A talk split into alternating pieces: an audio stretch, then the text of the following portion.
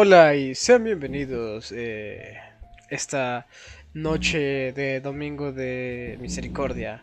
Eh, es un gusto para mí presentar el programa del día de hoy aquí en Estación Sonido Despectivo. Yo soy su host Sebas y estoy muy encantado de presentarles el día de hoy a el co-host del programa de esta noche, Rubén de Reseñas Macizas. ¿Cómo estás, Rubén? Hola mi gente, ¿cómo están? Bienvenidos a este programa de radio, porque pues estamos en la radio, ¿no? Estamos en el 107.44 de FM. Y pues un saludo, ¿no? A nuestro, a nuestro sponsor, a nuestro patrocinador, Galletas, me encanta. Mmm, sabor. Así es, así es. Este nuevamente un programa eh, sponsorizado por Galletas Me encanta. Y al mismo tiempo puede, este, pueden apoyarnos, pueden sponsorizarnos ustedes en el link que está en la descripción de Ko-Fi para que pues ahí nos donen, ¿no? Desde 3 dolaritos, así, lo que quieran. Igual creo que debería estar también el Streamlabs. Y ya voy a dejar de hablar como imbécil. Y este, pues eso, anda. Eh, el día de hoy vamos a hablar de una de las... Es, debate, ¿no? Va a haber debate de... ¿Qué es el rock alternativo? ¿Una escena? ¿Una corriente musical? ¿Qué chingados, no?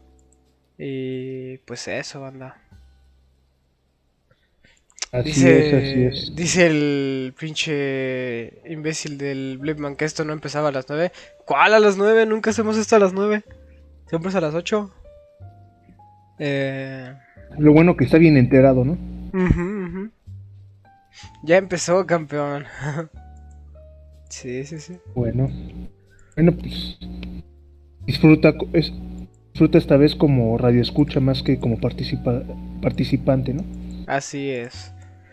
Así soy un programa en el que nada más vamos a estar, este, Batboy y yo. Ya que iba a dejar de hablar como pendejo. Pero este, pues eso, banda. eh, es que luego me hacen burla en mi casa, pero. de que luego así me presento, hago la voz de mamador, ¿no? Pero. eh, pues sí, vamos a hablar qué es el. qué es el rock alternativo, ¿no? A ver. Eh, primero que nada, ¿no? ¿Tú cómo llegaste a esta escena, género, lo que sea que vayamos a definir conforme eh, avance el programa, ¿no? Pues pues, precedente a saber ya que es, bueno, más o menos es lo que se denominaba rock alternativo, pues me acuerdo que cuando estaba chiquito, pues mi hermano, eh, cuando, cuando iba en primaria y días de primaria, pues mi hermano ya es mayor y él iba que la secu y iniciando prepa y pues él sí escuchaba que Coldplay, que, mm, que Jamiroquai y bandas así. Pero yo las escuchaba así por onda, ¿no? Pues, pues, bueno, es mi hermano mayor, ¿no? Como copiándole al hermano mayor, que es una tradición en las familias. Ya en la secundaria, pues uno ya empieza a tomar que su propio camino, ¿no? Y yo dije, no, no, a la cagada todo menos el punk, el punk va a ser lo mío, va a ser lo que iba a escuchar. Y pues sí, sí me volví muy purista de escuchar nada más eso, nada más ese género, y, pero un amigo que sí le gustaban que The Strokes, que eh, Oasis y todas esas, pues sí me gustaba una que otra rola, pero pues yo como no quería llegar a ser un poser, pues me, reprimía de escuchar esos sonidos.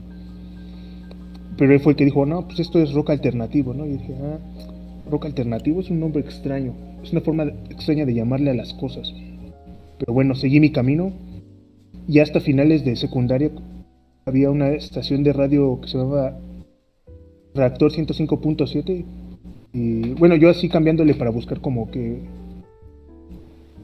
estaciones donde pasaran que punk o metal o, rock pesado, pues el topé con esa estación y pues, porque estaban tocando una de The Clash. Pero pues el contenido era muy variado y luego escuché que que de Enjambre, que de ¿cómo se llaman? Los Arctic Monkeys, que los los exquisitos. Mm. Lo primero de Porter. Dije, oye, creo que Café Tacuba y dije, mm, creo que que me puede gustar esto. Sí, sí, sí, aunque no es no es este el género principal que me gusta, creo que le puedo entrar y así fue como que me, me empecé a abrir a esto llamado rock, rock alternativo. Así es, así es, ¿no? Pues qué interesante historia. Ah, qué, qué la verga. ah, me voy a pegar cada vez que habla como pendejo. este. Eh... No, pues chingón, chingón, chingón, ¿no? Qué bueno, tu hermano un basado, la verdad. Eh... Y esa radio igual. Pero este... Uh, ¿Qué iba a decir? Eh, yo por mi parte, hermano, yo puedo contar que...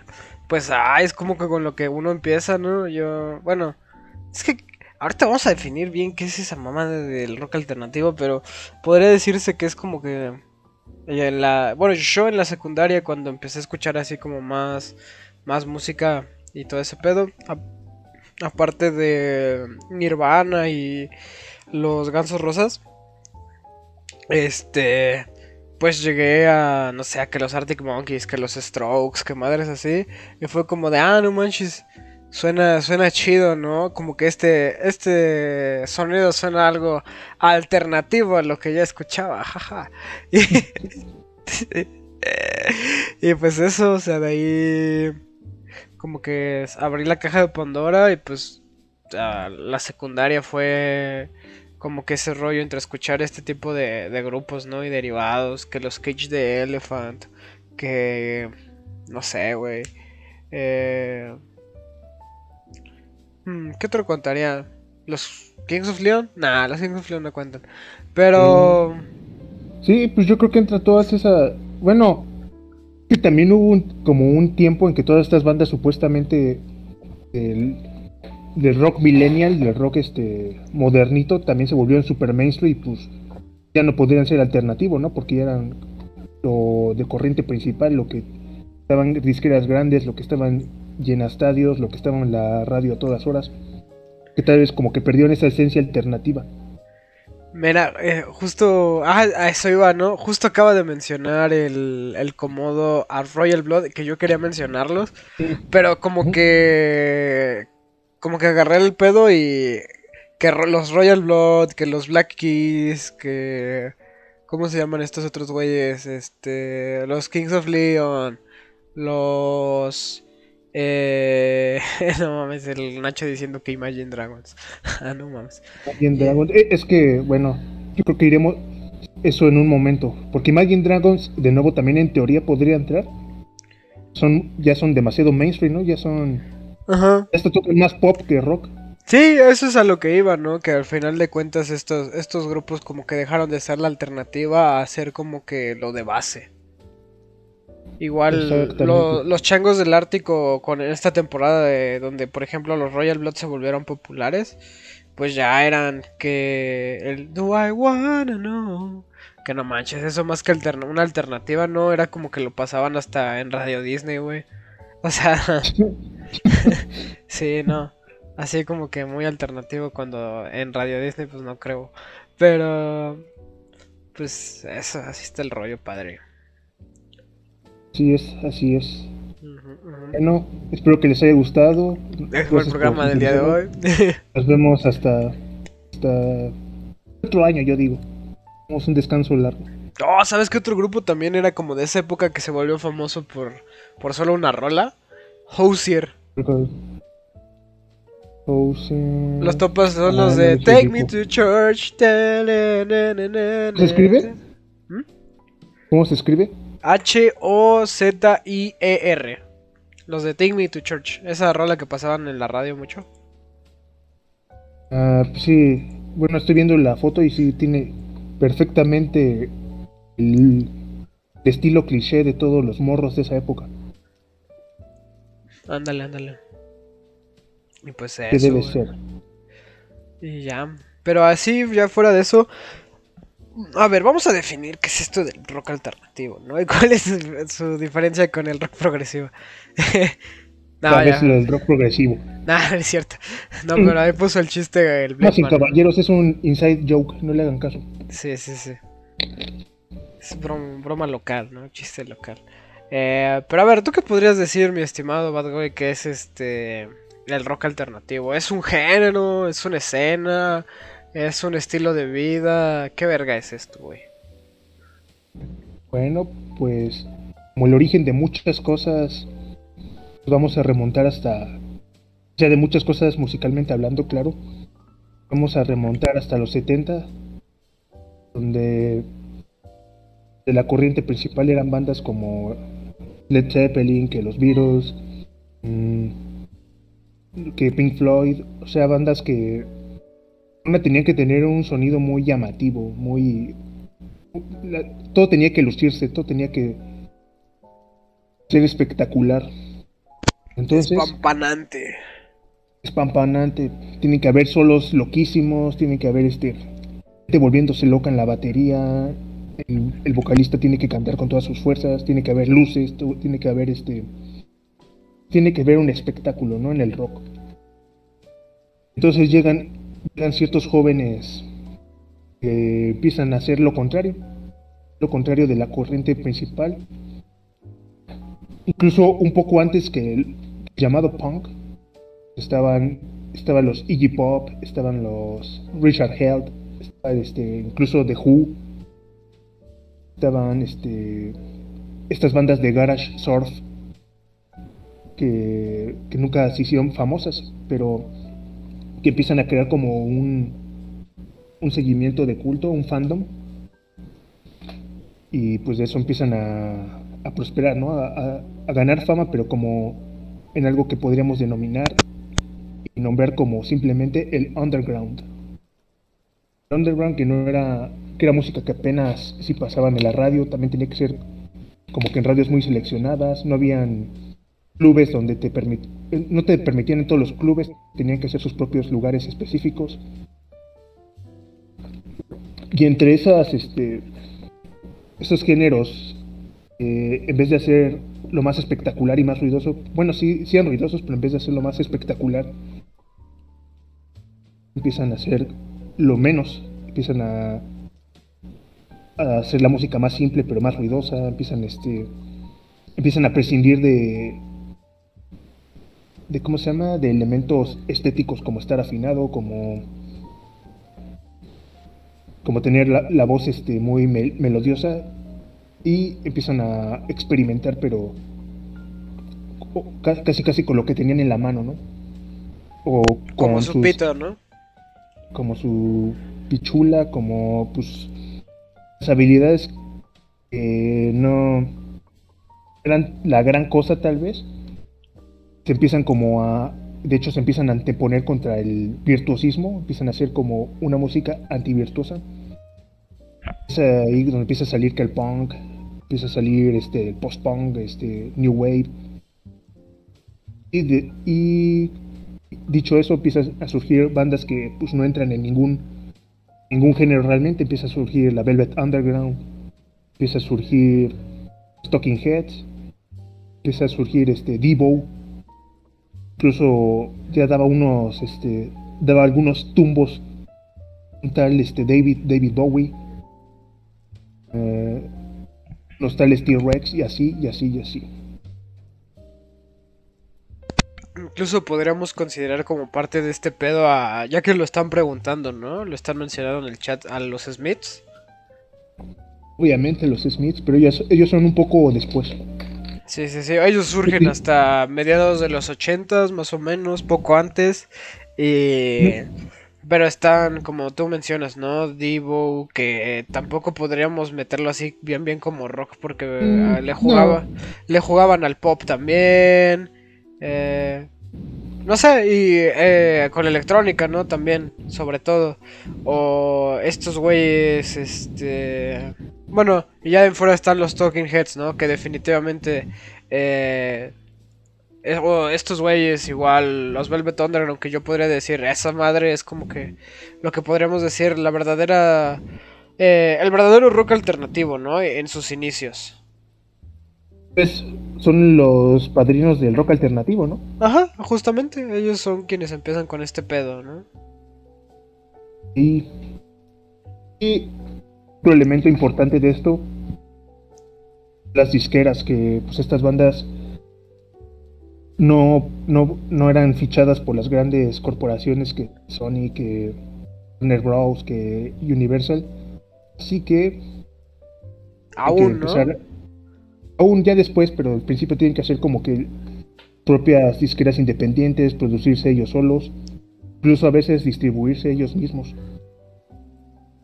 Y esto no solo en Estados Unidos, casi paralelamente en Inglaterra empiezan unos jóvenes, unos jóvenes de, de Manchester me parece, les gustaba el punk, les gustaba mucho Bostock, pues, pues ellos no compartían esa ideología anarquista realmente y pues no querían, querían hacer música parecida, pero pues no querían estar en la escena, ¿no?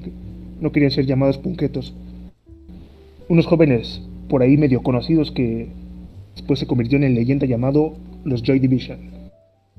Justamente que por ahí los andaban mencionando el buen comodo. Que un saludazo a todos. Mira, el marca chancho dice Omla, Omla. Porque no está el, no Exactamente. Hoy que no está el Roberto ni el Nad, tenemos buena audiencia. Como ellos son los que nos estaban deteniendo. ah, no, es cierto. Eran ellos los que nos estaban frenando. No digas eso, mi amor, por favor. Este. Exactamente. No, pero pues. Y bueno. Y bueno, continuamos, ¿no? Sí, claro, claro. Eh, pues así. Y también. ¿Cómo se llama? Eh, dentro de esto, pues también podríamos considerar a los Bauhaus, ¿no? Como quienes empiezan este pedo aquí medio alternativo en, en Inglaterra. ¿Sí, no? Es alternativo hasta que crearon su propia propio género, ahora sí llamado el gótico. Ándale, pero aparte hasta dentro de ese pedo, ellos fueron como que los precursores de todo. De hecho, sí, este, ¿cómo se llama? Peter. ¿Cómo se llama? El Peter. Ahora te digo. Peter Murphy se llamaba el vato. sí, se, le se le conoce como el padrino del gótico. Sí, no, o sea, y todo por... Y justo eso, ¿no? Porque hasta podríamos decir que a pesar de que Bauhaus es este... Pues es... Hoy en día lo conocemos como... Eh, como el gótico, ¿no? Como el papá de The Cure. Eh, pues también podríamos decir que va con este rollo de intentar ser alternativos, ¿no? De que digamos, está pegando ahorita Queen en pinche Inglaterra. Eh, no, hombre, qué hueva esa música, brother. Vamos a hacer. Vamos a hacer acá algo aquí bien loco, güey. Vamos a hacer. Ah, vamos a inspirarnos en esta pinche escuela de diseño alemana. Y vamos a hacer música acá. Acá como bien darks, güey. Acá que digas, ay, qué miedo. Como los alemanes inspirando movimientos oscuros. Eso nunca se ha visto. sí, no, no. Un saludo a mi amigo Friedrich Nietzsche, ¿no? Pero este... Un saludo. Un saludo al. ¿Cómo se llama? Nicolas Pierce. ¿Se llama así? No. no ¿Cómo se llama el de.? El Douglas Pierce. El Shrek. ¿El Shrek o qué es el No, no, no. El, Shrek, es, el Shrek es gringo. El Shrek es gringo. Entonces al Douglas Pierce un saludo. Sí, sí, sí. Compísima, ¿no? La otra vez cené con ese güey. Eh, no, pero pues sí. Uh... Oye, que Black Pill me acaba de dar el marca chancho. Que el Curtis votó por la Thatcher. Qué triste, ¿no? Sí. Qué feo, ¿no? Me acaba de caer. Acabas de tirar un ídolo. No manches, esa, yo no me la sabía, ¿eh? eh qué bueno que se mató entonces. Pero pues sí. che, che, este bien Cortés. Ese vato estaba bien zafado, ¿no? Pero pues los grandes genios siempre están loquitos. Exactamente. no, ya, cállate, ¿no? No, no. Sí, sí. Sí, ya justo iba a decir, ya me voy a callar. Estoy diciendo pura mamada. Pero pues así, hermano, así está este pedo, ¿no? Entonces, más que un género, podríamos decir que realmente es un espíritu, ¿no? Es un... Eh, es una forma de pensar, una forma de hacer las cosas. Sí, ¿no? O sea, literalmente es ser cool y hacerte notar, ¿no? Exactamente. Y pues bueno, conceptualmente ya usando la etiqueta de alternativo, pues también podrías prescindir de los tropos conformaban la música, ¿no? Podrías hacer rock, pero ya sin usar grandes solos de guitarra, la batería la podría hacer un poco más minimalista, hacer más énfasis en la forma en que produces sonidos o experimentas con la forma en que suenan los acordes, como pues otra, otra generación perdida llamada el shoegaze. Así es. Siendo más como una experiencia, ¿cómo se llama? Sensorial. Tratar de, cómo sacar eso con las guitarras. Sí, ¿no? Igual, o sea, yendo de nuevo como a las raíces bien bien, pues Velvet Underground, ¿no? Que también ya tenemos un programa de nada más hablando de ellos, pero ese de eso que hacía el pinche guitarrista de Velvet Underground, güey. Eh, la ah, mm. conocida guitarra avestruz, que era pues ese pedo de... O sea, no, era una, no eran solos así estruendosos, ¿no? Eran notas calmadas, pero en diferentes afinaciones, ¿no? O sea, el mismo conjunto de notas, los mismos tres acordes, pero afinados de diferente forma en la guitarra. Lo que hacía que cada vez, o sea, no era, no era despampanante, ¿no? Como decías, o sea, no era Led Zeppelin, no era pinche Queen así con ese solo de sino que era como pam pam tum tum, o sea, seguía siendo estruendoso, pero en un ritmo diferente, ¿no? En un tempo distinto. Es que ese vato no era no era cualquier imbécil, ¿eh? Ese vato sí era un estudioso, un clavado de cómo sacarle otros sonidos a, a la guitarra. Que también después se, se retomó. Es que también salieron muchos, miles, yo diría, un montón de subgéneros de esto. Que eso que salió de Velvet Underground después inspiraría lo que llamamos el noise rock. Así es. Y también los que podríamos decir que ya hicieron bien pinche popular este, tipo de música, ¿no? Como los Sonic Youth y los demás cabrones. Exactamente. Que sí te he contado, ¿no? Que los Sonic Youth, después de los. Como o sea, los álbumes que todos conocen, empezaron a hacer puros discos de. experimentar con diferentes ondas y frecuencias de ruido. Muy loco, pero también tan horrible. Muy interesante, pero también muy horrible. Siendo sinceros. Era como, agarrar, este, no sé, una cuchara y pegarle a las cuerdas y ver qué sonido hacían y así, y así esa era una de las canciones. No, pues yo diría, o sea, como experimento está chido, ¿no? Pero a la hora de la verdad. Es lo que pasa con todos estos grupos experimentales, ¿no? La verdad es que son difíciles de oír porque eh, por lo general el sonido es una mierda. o sea, suena muy, muy despectivo, ¿no? Muy despectivo. Es que luego se van muy por el lado pretencioso. Y ahí es cuando siento yo que se empiezan a descomponer, porque los Sonic Youth, por ejemplo, son tipos muy, muy engreídos, muy este. Sí, ¿nunca, has visto esa famosa entrevista donde tratan mal a Nadward? ¿Los Sonic Youth? Eh, pues, pues como que le tienen este como cierto recelo por tratar mal al buen Nadward. No mames. Si un día escuchas esto, saludo, padre, tú eres el rey. La entrevista a bandas. Y a raperos, güey, saliéndonos un poquito del tema. ¿Has visto cuando las, todas las veces que entrevista al pinche Tyler de Creator? Ey, ey, pues sí. Son de la misma calaña ese cuate y el Creator. Son como, como tú y yo, cuando nos conocemos nos vamos a dar un abrazo. Somos sí. compadres. Sí, sí, sí. Ese, a, mí me encanta ver esas interacciones entre, entre el Tyler y el Nardwar. Está muy chido. Pero pues esa, es. otra historia. ¿No te imaginas conocer al Nardwar? No, mames. Sería verguísima, ¿no? No, yo sí me... Mira, este, pues me apena mucho decir esto y con las palabras, pero yo creo que sí defecaría en mi calzón. Está bien, está perfecto. Es que sí es un poco un, héroe para mí del internet. Que los de Red Letter Media, de cierta forma el crítico de la nostalgia, el Oz, el Kench. Gente de así de wow. Así es, así es.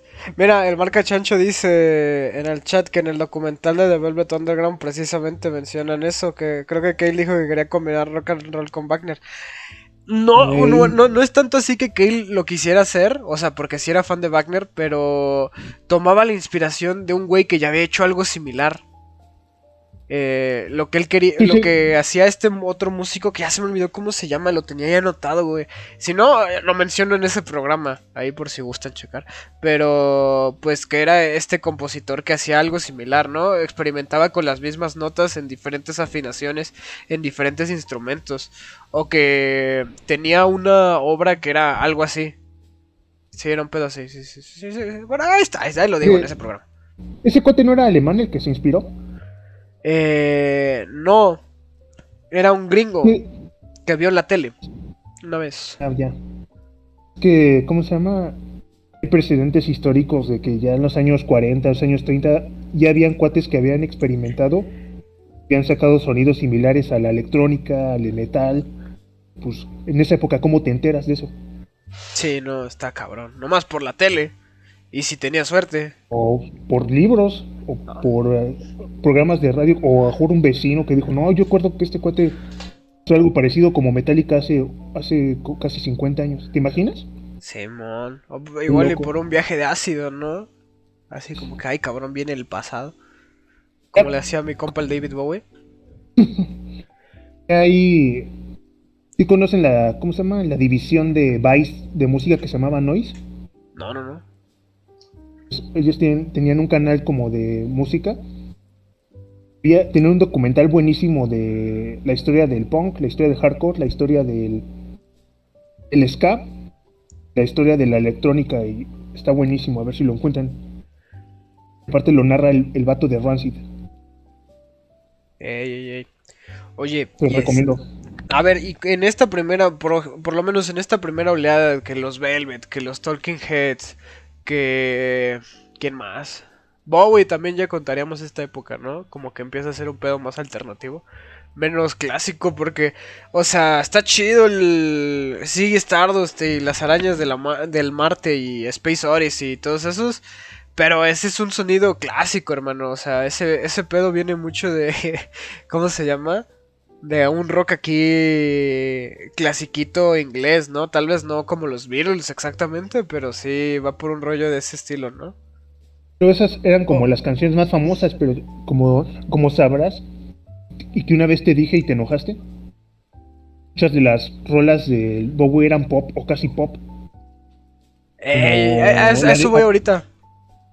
Un poco más así que la de Change es una canción rock and rollera. No, no, no. Pero, por ejemplo, em, es que hay unas... Creo que el intro de Lady Stardust, güey, suena como rola de Snoopy. como algo que pondrían en, una, en un especial de Snoopy de Navidad, ¿no? De Charlie Brown. Exactamente. Pero, o sea, me refiero ya en, en estos años, en los 70 es cuando pinche Bowie empieza, empieza a experimentar con otras cosas, ¿no? Empieza de a pesar de que es, como es que Bowie literalmente experimentó con, todo con todo, o sea, literalmente con cualquier cosa que tenga en la mente, el Bowie experimentó. Ah, pero no con cumbias como mi padre David. Sí, sí, exactamente, como que eso le faltó, ¿no? Como irse al lado acá más, más este, guichango. Sí, no, ya. El David Byrne ahí se rifó. Pero, por ejemplo, en este, en los 70s, pues Bowie saca Station to Station, saca los Diamond Dogs. Eh, Pero es que, ¿sabes qué agregó al rock alternativo, creo yo, el David Bowie? ¿Qué, agregó? Factor letra. O sea, lo que, lo que él hizo como raro dentro del rock para mí fue como... Pues, nadie hacía letras tan raras como que eran de amor, o medio de un mensaje de paz o guerra o lo que quieras político y por más poético, lírico como quisieras, pero pues se entendía, ¿no? Llega entonces este señor a cantar que del espacio y viajes en el tiempo y y ¿cómo se llama? Y la cabala y así. Exactamente, esoterismo, cabala y todo eso. Era un ¿qué, ¿qué, rayo está diciendo este cuate? Ey, ey, ey. Oye, pero ahorita que estoy que estoy checando O sea, ve, sale Space Odyssey, el álbum, y después sale The Man Who Sold the World, güey. Que ahí, o sea, en el 70, güey. Que es justo eh, cuando empieza a experimentar este güey con esos sonidos como electrónicos, ¿no? Exactamente. como que se predecesió a los 80 en ese pedo como de sintetizadores y esa madre. Bueno, pero el que el que hizo un poco más esta onda como el bueno bueno como experimentar más con las mezclas de audio y eso fue el su compadrazo el Brian Eno. Ey, ey, ey. Que también, ¿no? El papá de todas las escenas como alternativas, ¿no? El pinche Brian Eno. O bueno, por lo menos el padrino, güey. Por lo menos todos los que los que su música los tiene principalmente por cajas de ritmo y eso, pues se lo deben al David Byrne. O no, al Brian Eno, más bien. Que también o amigazo de, del David Byrne, ¿no? Amiga, pues ahora sí que era como la banda de los creativos. La banda de los raros, pero que, que veían como 20 años en el futuro. Así es. Ah, ¿Cómo se llama? ¿Qué te iba a decir? O sea, también este cuate Ryan Eno, eh, de los primeros, de los pioneros en prescindir de la música análoga, dejar atrás que guitarra, que batería y eso, y, hacer puras mezclas. O irse más por esos sonidos este, producidos artificialmente, digamos. Ahí, sí, no sé cómo estuvo la onda, no sé exactamente este dato histórico, pero... Sí hay cuates antes que hicieron eso, pero yo digo que este cuate también fue de los primeros. Ándale. que sí creó el ambiente, bueno, lo que llaman música ambiente. Pero, ¿Es, ¿es, el segundo o el tercer álbum el de... Espera, Born Under Punches, que es del Remaining Light de los Talking Heads. No me acuerdo si... Bueno, este álbum ya es de los 80, ¿no? Entonces no recuerdo si... Si aquí ya los producía Brian Eno. Si aquí ya... ¿Les, llegó a producir el Brian Eno? No, a los Talking Heads, sí, pero lo que no sé es si fue a partir de este momento. A partir de este álbum. Porque a partir de este álbum es cuando sale la de Once in a Lifetime. Que está. que ya le empiezan a meter pedos como de electrónica, ¿no? In a beautiful, in a beautiful house. También de, nuevo hablando de las letras, como que estos vatos también contribuyeron al factor este, música autista. Este vato que casi. Antes que Radiohead.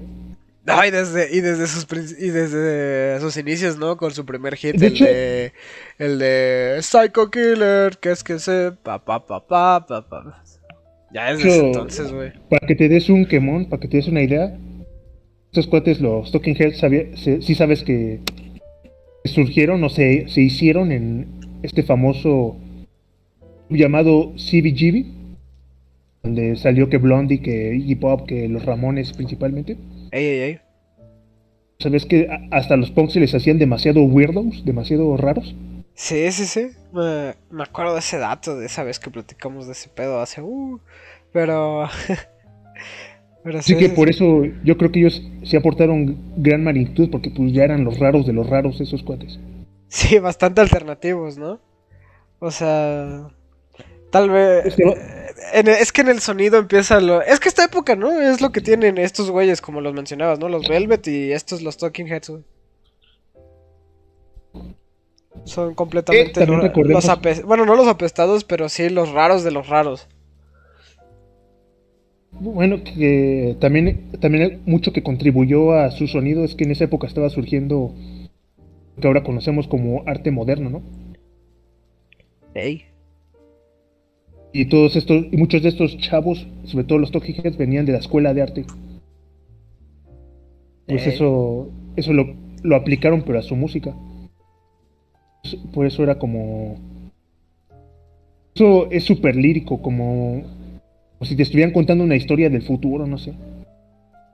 O así. Sí, íbamos traído al Hipnofobos. Sí. Lástima que no puedo venir hoy. Eh. Pero sí pues, es Laureano Brizuelas, así es. che, Laureano Brizuelas. Algún día vamos a hablar de rock argentino, ¿no? Del pop rock argentino. para burlarnos de Vilma, de Vilma Palma y e Vampira. Ándale, ándale. Y para que digamos que Alaska y Dinamara eran feos, ¿no? También. Mm, sí. Pinche música. Eh, pinche One Hit Wonder, ¿no? Como dije el otro día, era como. con música edgy. Digo pop, pero con letra edgy. ¿Dónde está nuestro error? Sin ya Fuiste tú el culpable. Bueno, ya. Eh, pues así. Este rollo. ¿Y de aquí qué, güey? ¿De aquí qué, qué salió? ¿Qué pasó en el mundo, no? ¿Qué fue lo que dijimos? ¡Ay, cabrón! Bueno, ¿qué fue lo que el mundo dijo? ¡Ay, cabrón! Y, y ya, güey. Este. ¿Y qué cosa? ¿Quién, quién, quién, fue la siguiente oleada de alternativos, no? Podríamos contar ya aquí en los 80 a estos de Cure. ¿Tú los contarías como alternativos o ya más como, nah, este pedo ya. Bauhaus ya, ya puso lo que es el gótico, ¿no? Y estos güeyes, los Joy Division, ya, ya pusieron el post-punk. ¿Ahora qué? Es. De nuevo, muy paralela. Muy paralelamente a cómo se fue desarrollando el punk. Se empiezan a surgir que el post-punk, que el gótico, el Wish House, que el Dark House, que el Pop Wave, el New Wave y eso. Entonces llega llegan estas nuevas escenas, estas nuevas, este, ¿cómo se llaman? Culturas urbanas, como las llamarían. De repente, otra vez, una vez más, estás tocando en un club nocturno de, lleno de vampiros y de monstruos y así. Pero tú dices, nah, pero también quiero agregar algo que me guste a mí personalmente. No quiero sonar ni como Susie y las Banshees, no quiero sonar como Sister of Mercy, no quiero sonar como Joy Division yo creo que voy a meterle mi propia cosecha, mi propio sonido.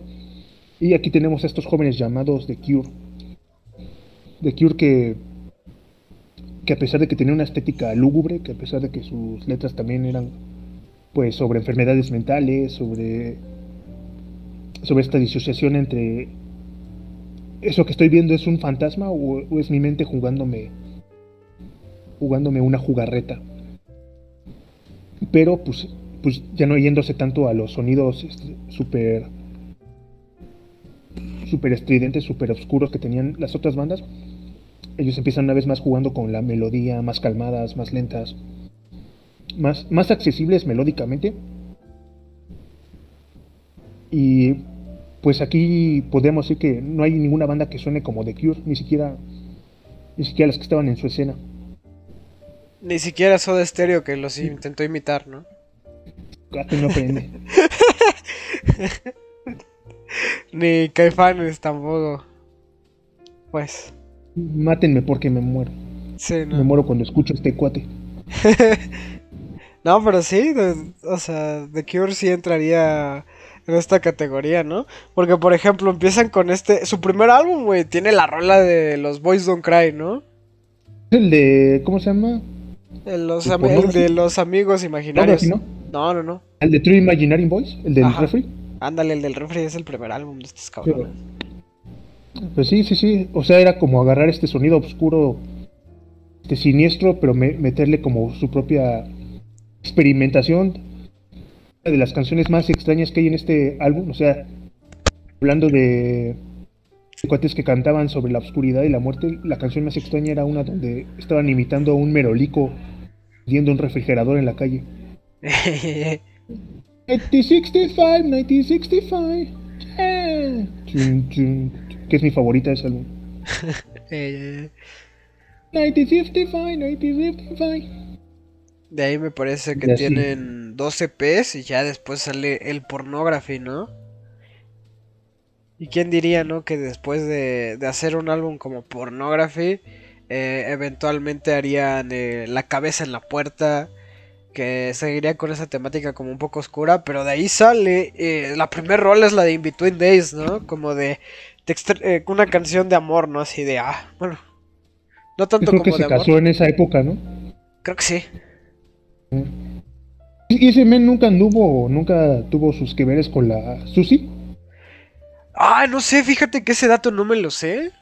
si tuvieron algo como tal, quién sabe, la, en la industria musical que, pues que si no estuviste ahí en el, eh, tras bambalinas con ellos, pues difícil saber, ¿no? Pero, y más en ese entonces que hasta, o sea, no hay, no hay ni registro bien bien de que eh, tocaron al mismo tiempo eh, tanto este güey, el... Ah, el Robert Smith como el Sid Vicious con Susie las Banshees, güey. Entonces, pues está, está, está medio cabrón, ¿no? Pero pues eso, güey. Eh...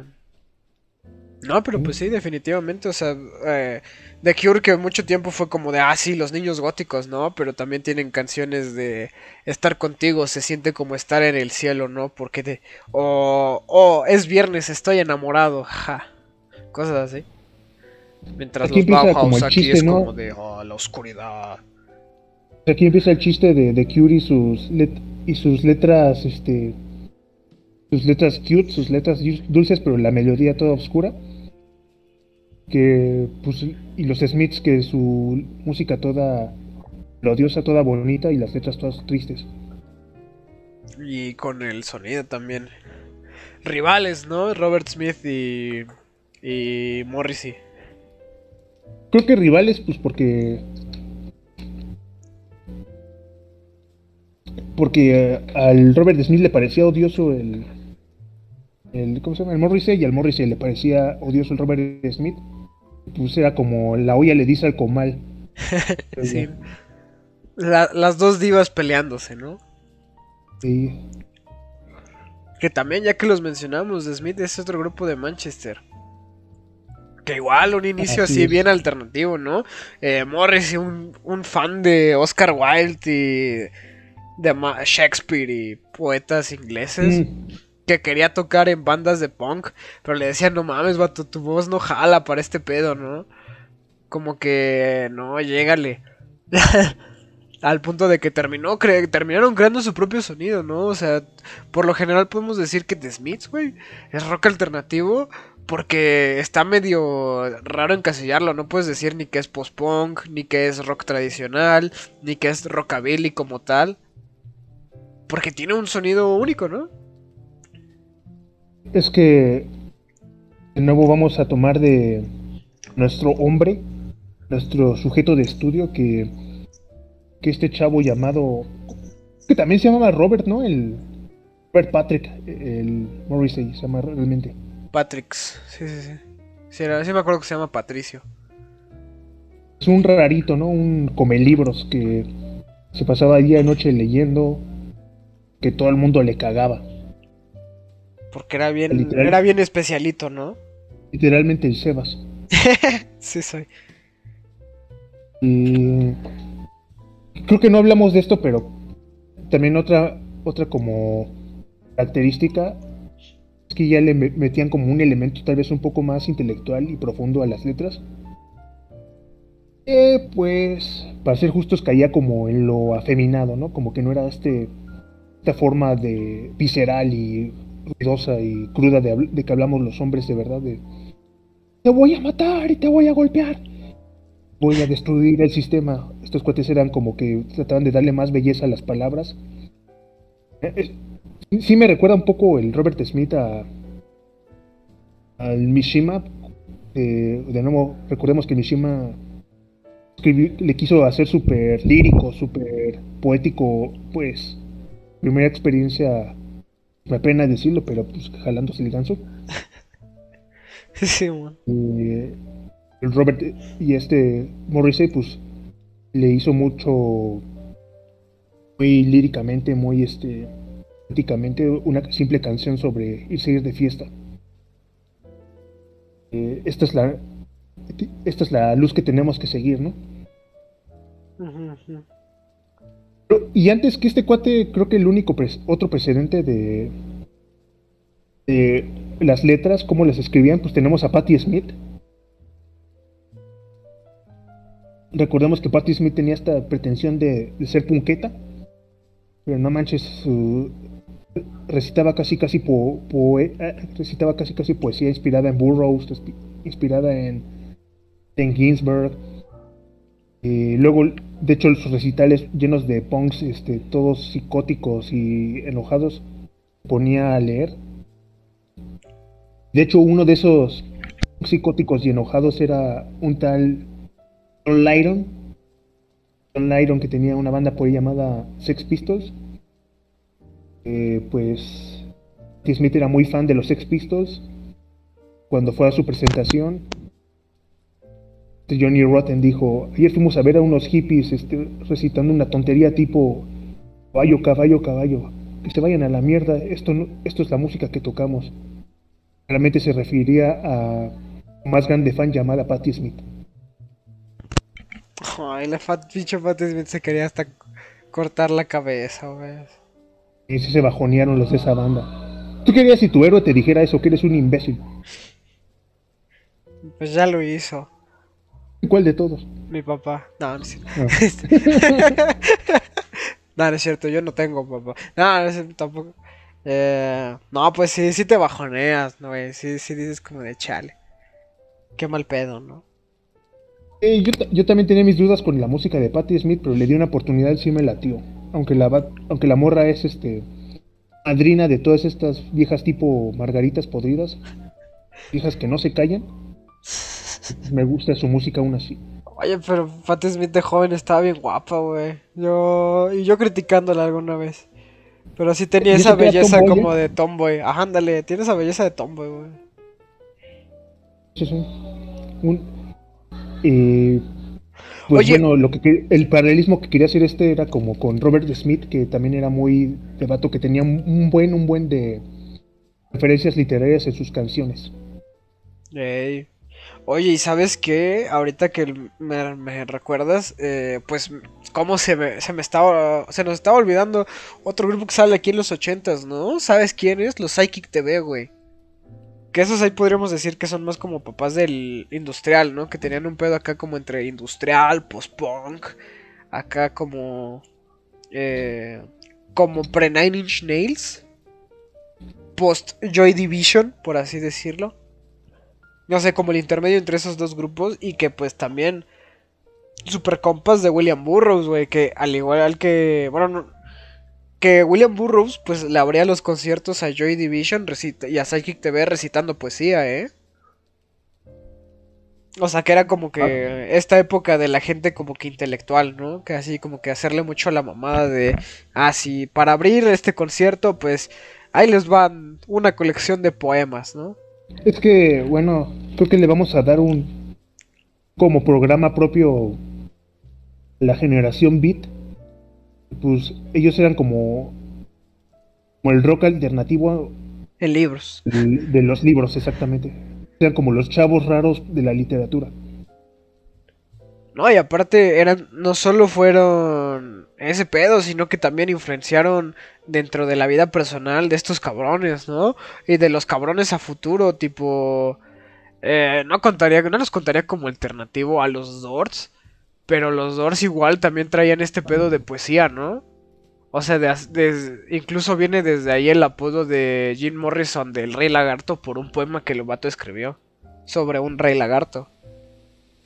Que el sonido de los de los Doors sí era también bastante único, ¿eh? Porque tampoco eran muy de guitarra ni solos de batería, ellos sí eran como una extraña combinación entre jazz y Tenían su pianito y... y psicodelia, exactamente. Y ruidos incómodos, ¿no? Y blues. Eh. Y, mira, voy a decir algo polémico, pero yo creo que el problema es que el Jim Morrison se dejó como consumir por su ego. Así de, ah, soy el rockstar guapo. No necesito hacer nada más y, y pues por eso se... No, como que no avanzó más que yo creo que lo hubiera, si hubiera sido feo el Jim Morrison, hubiera sido más este centrado. Ey. viva la celda. ¿Sabes cuál es el rollo? Que por más que me gustaría decir que, bueno, o sea, es cierto, el sonido de los Doors es único. O sea, en especial en ese álbum, en el homónimo. Pero de ahí en fuera empieza a sonar más como una combinación entre rockabilly, ¿no? En su segundo álbum. Ya empiezan a hacer pedos así como más rockabilly. No sé. Como un pedo entre hippie, ¿no? Siento que es lo que pasa, ¿no? Que cada, cada álbum de los Doors, salvo el primero y el de LA Woman, son como que tienen un sonido diferente, güey. No sé. Como que ahí varían mucho estos cabrones. pero, pero, no porque sea único en los otros álbumes, ¿no? Sino porque como que cambian de identidad. Por ejemplo, este, el de Touch Me Babe. eh, un saludo a, ese compa, ¿no? Que ya, ya sabe quién es. Este. Que, que, me encanta esa rola. Eh, o este otro, el de. El que usan para el trailer de Ice White Shot. Eh. No te digo cómo se llama esta rola, güey. Eh, la de Roadhouse Blues. Y todo eso. en el trailer de, de Ice White Shot? Creo que no, creo que, la, creo que le estoy cagando y es eh, la, o la rola de... Ah, de este güey que sale en, en la peli de Twin Peaks. El... El agente Chet en Twin Peaks Fire Walk With Me. Bueno, ya hay muchas referencias acá, Más bien es la de Los Boys, ¿no? Creo que sí.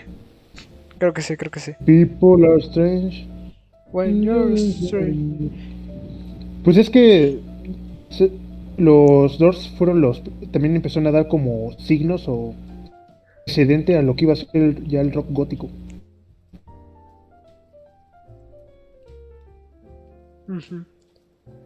Esta de. She's the end. My Que hasta el Manson le hizo una, una cover. Esos góticos que hicieron el soundtrack de la de Los Boys hicieron cover. Sí bueno, es que creo que lo de los dos sí se puede definir como hippie, como rock de estadio y todo. Sí. Y aparte sí eran queda grande. Yo creo que por ahí va, va, el rollo, no, Por eso no entrarían. Por eso yo creo no entran este mundillo. Así es, así es. Eh, y bueno, Ah, dice. Dice el marca chancho que Nico. Pero a Nico ya, ya quedamos que la odiamos, ¿no? Entonces, este. Aunque yo sí, yo sí voy a, a, corregirme, ¿no? De que con los Velvet no suena tan mal. Pero. De ahí que se vaya a la verga. ¿Y la, y la canción de los Royal Tenenbaums? Ah, bueno, y esa. Y ya. Mm. ¿Qué estaba pasando en Estados Unidos en esta época? Los. Los. ¿Cómo se llaman? Los, ¿Cómo se llama? The Cures eran ingleses, ¿no? Sí, The Cure era, gringos. Era, los The Cure eran ingleses. No sé si de Londres. Pero. Pues sí. Pero de Manchester, ¿no? Ya ves que toda la música chida sale de Manchester. Sí. ¿Qué está pasando del otro lado del charco? Pues este, la guerra civil, ¿no? ¿Cierto? Eh, no, no, no. Vietnam. Ah, una vez más, que, que el punk hace su acto de presencia con esto llamado hardcore punk. O sea, ya como la segunda mitad de los, los ochentas, Uh, está este, este nuevo escena llamada Hardcore Punk con Black Flag, con Manio Strat y todas esas. Pero, con todo y que eso ya era una escena alternativa, bueno, como una escena, un género, y era habiendo jóvenes que pues, no se conformaban, no, no me late. ¿Sabes qué? No me late. Me gusta esta música, pero pues yo le quiero agregar mis propias cosas, ¿no? Es aquí cuando surgen ciertos ciertos skateboarders llamados Dinosaur Jr. Oh, sí es cierto. Oye, pero antes de llegar ahí, ¿tú en dónde pondrías a los Dead Kennedys? ¿Así como hardcore también? ¿Punk? Mm, sí, hardcore punk o punk clásico.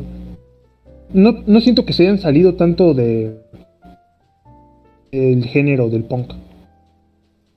Está bien. Sí, a mejor estilísticamente, pues eran vatos que ya empezaron a ¿Cómo voy a andar con pelos parados? ¿Cómo voy a andar vestido así? Ya? Voy a vestir normal, como señor, como lo que soy, ¿no? Como un baboso. por estilísticamente. Como un pinche vato de California, ¿no? Como, no mames, que voy a andar así con pinches 20 chamarras encima y todo el pinche gel cuando está este pinche solazo, ¿no? No mames. Ah, y habían, y habían vatos que sí lo hicieron. Mis respetos a ese nivel de incomodidad y con bototas. El pinche solazo de California, ¿no? Pobres imbéciles. Exactamente. Exactamente, y, eh, pero había, de nuevo habían como jóvenes que sí me gustan estos sonidos, pero no quiero ser exactamente un punk, ¿no? Es ahí cuando surge estos más Dinosaur Jr. que tocan, que todo, tocan elementos del surf, el rock tipo Led Zeppelin, de, obviamente del punk, lo combinan de una forma majestuosa, hermosa. Pero, pero ¿qué, ¿qué, es lo que les falló? Que no había, no habían como una escena donde encajaran, así que empezaron a crear su propia audiencia. Así es, los papás de lo que después diríamos es la música de, de MTV, ¿no? La música rebelde de MTV. Bueno, eso, eso ya lo, lo cagaron, pero los, los eran más bien fans de los Dinosaur Jr. que eran los del grunge. También, pero también aquí surgen otros vatos como los Sonic Youth eran, de nuevo, también eran bien fanáticos y, uh, y tenían conocimiento enciclopédico de bandas de hardcore punk. También eran fans de la psicodelia de los 70s rara, como Velvet Underground, como Brian Eno y todo eso. Y pues más que tocar música este, protesta, lo que quieras, querían como explorar los sentimientos a través del ruido. Ey. Pero sin y aparte ni siquiera llegaban a ser odiosos, güey. Yo creo que hasta eso. sí. Ah, pero es, que. de escuchar. Primeros. ¿Tú crees? No sé. Bueno, eh, por lo menos a partir del segundo yo creo que está menos difícil. Ya donde sí. Donde tienen como que su época más. Más chingona es en los de los 90, ¿no? El Where You Been y el Without a Sound.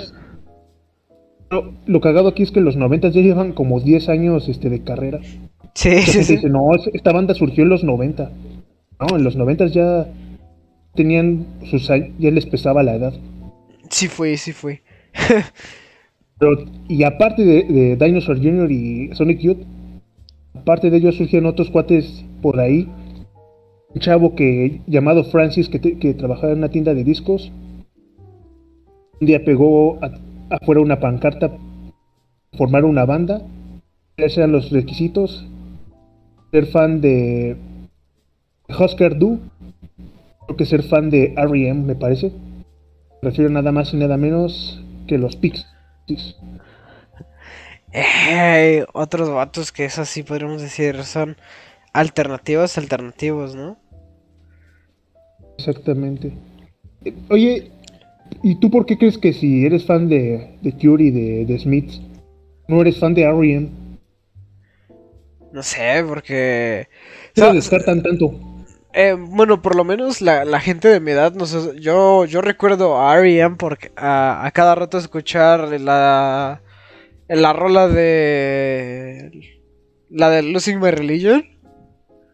Y después por el comercial de...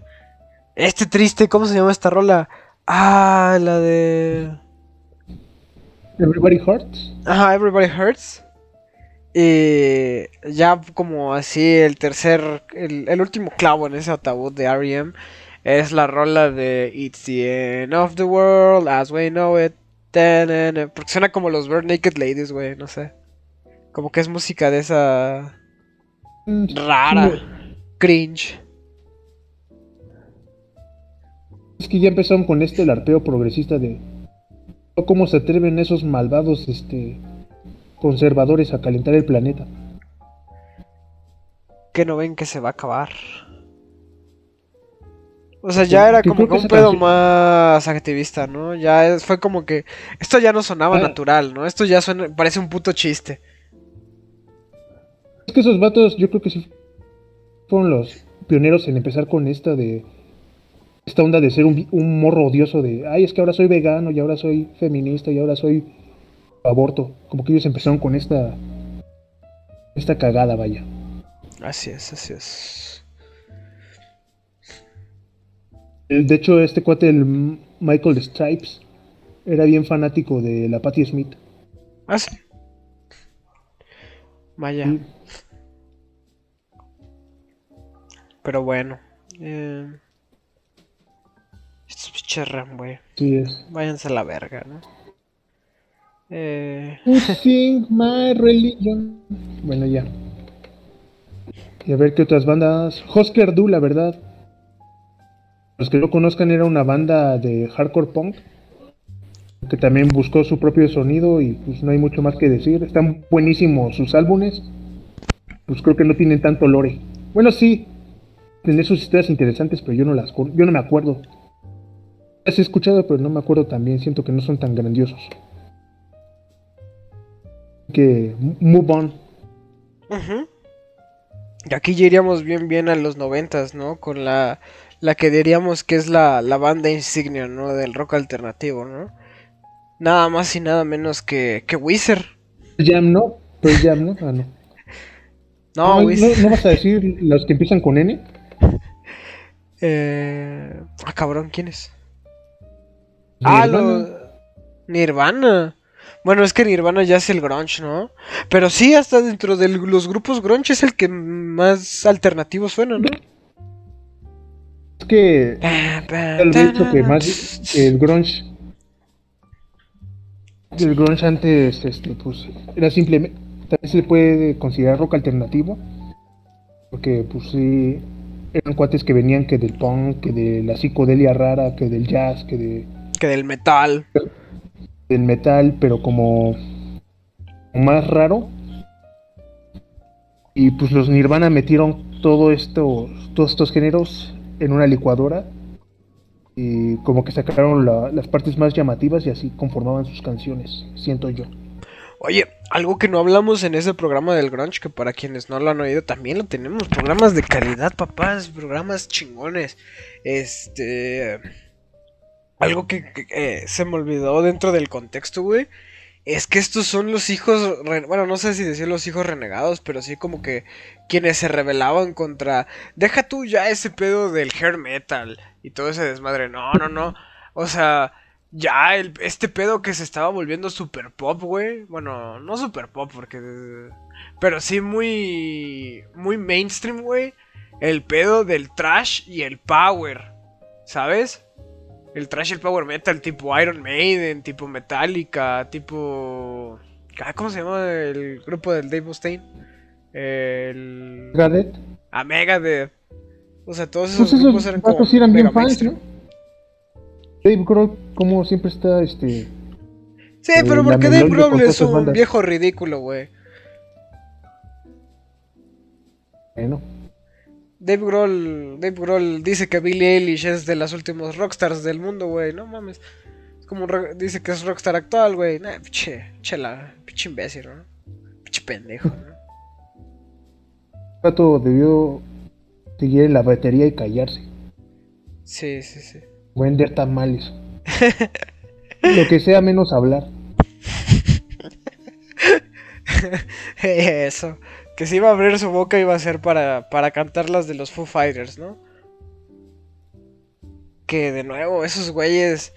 Yo no. Es ya, bueno, esos ya son más dos mileros, ¿no? Pero esos güeyes yo no los contaría jamás como rock alternativo, ¿no? Esos fueron el mainstream. Esos güeyes fueron el máximo exponente. El, el cadáver. eh, bueno, no, el. El rock en soporte vital, ¿no? Durante mucho tiempo. Pero pues. que ellos llevaron estos sonidos noventeros que de rock alternativo, que de noise, que de grunge. Lo llevaron pero al, al mainstream, al rock and roll pop. Fue que los de Pearl Jam. Mm, más o menos, porque yo di- no sé si has escuchado las, las primeras rolas de los Foo Fighters, pero tienen esta que era cuando el Dave Grohl todavía se veía flaquito y traía la greña larga. Bueno, creo que todavía la trae, pero, pero traía su coletita. Era esta, la de Learn to Fly. O sea que es un sonido más como, más popero, ¿sabes? Más como relajado, más como accesible, ¿no? Tranquilo, baladesco. Es que está muy inspirado en los Beatles, su sonido. Ey, ey, ey, ey. Que bueno, cosas chingonas que, o sea, para no tirarle tanta mierda a Dave Grohl, cosas que se pueden decir que también creo que lo dije en ese programa del grunge es que pues él trajo la él no había escuchado él no sabía tocar la batería no entonces tuvo que improvisar eh, cuando entró a Nirvana y pues la tocaba como se acordaba que era que se toca que la tocaban en los discos que escuchaba de su papá no que eran de funk.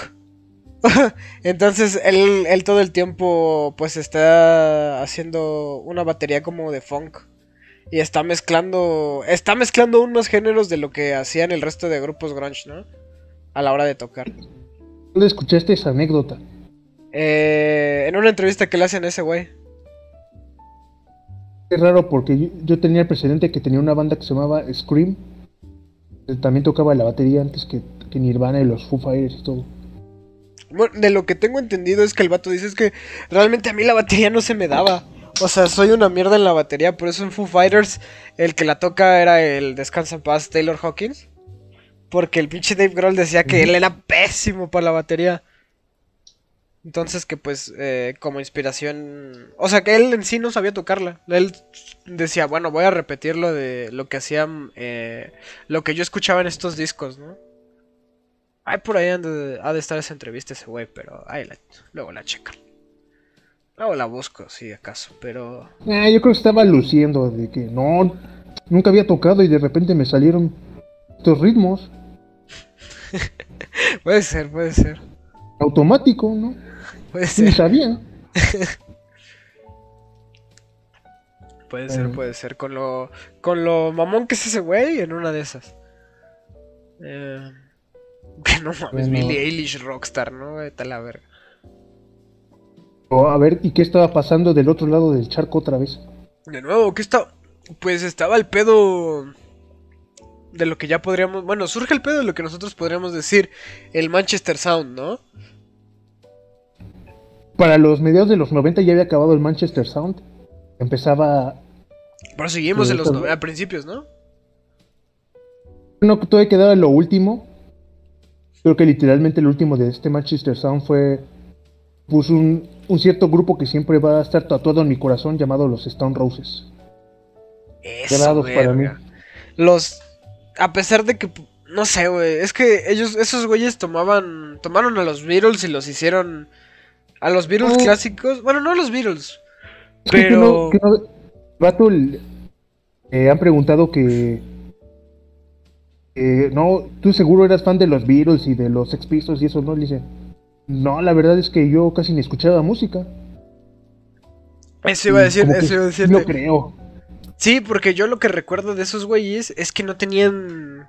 Ellos sí venían de. como muchos grupos, ¿no? Que surgieron en.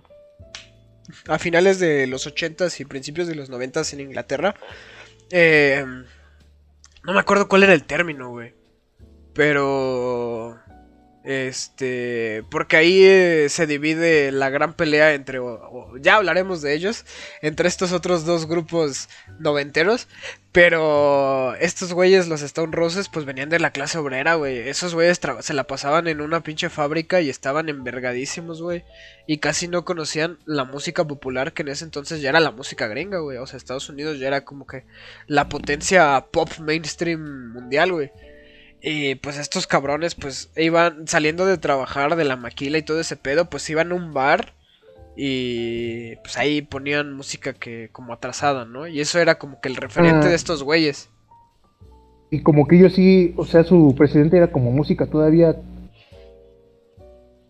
de finales de los 50, creo. Sí, más o menos. Sí, sí, sí, más o menos, más o menos. ellos no, no llegaron ni al punk ni a ni ¿cómo se llama? Ni al Morrissey, ni a nada de eso.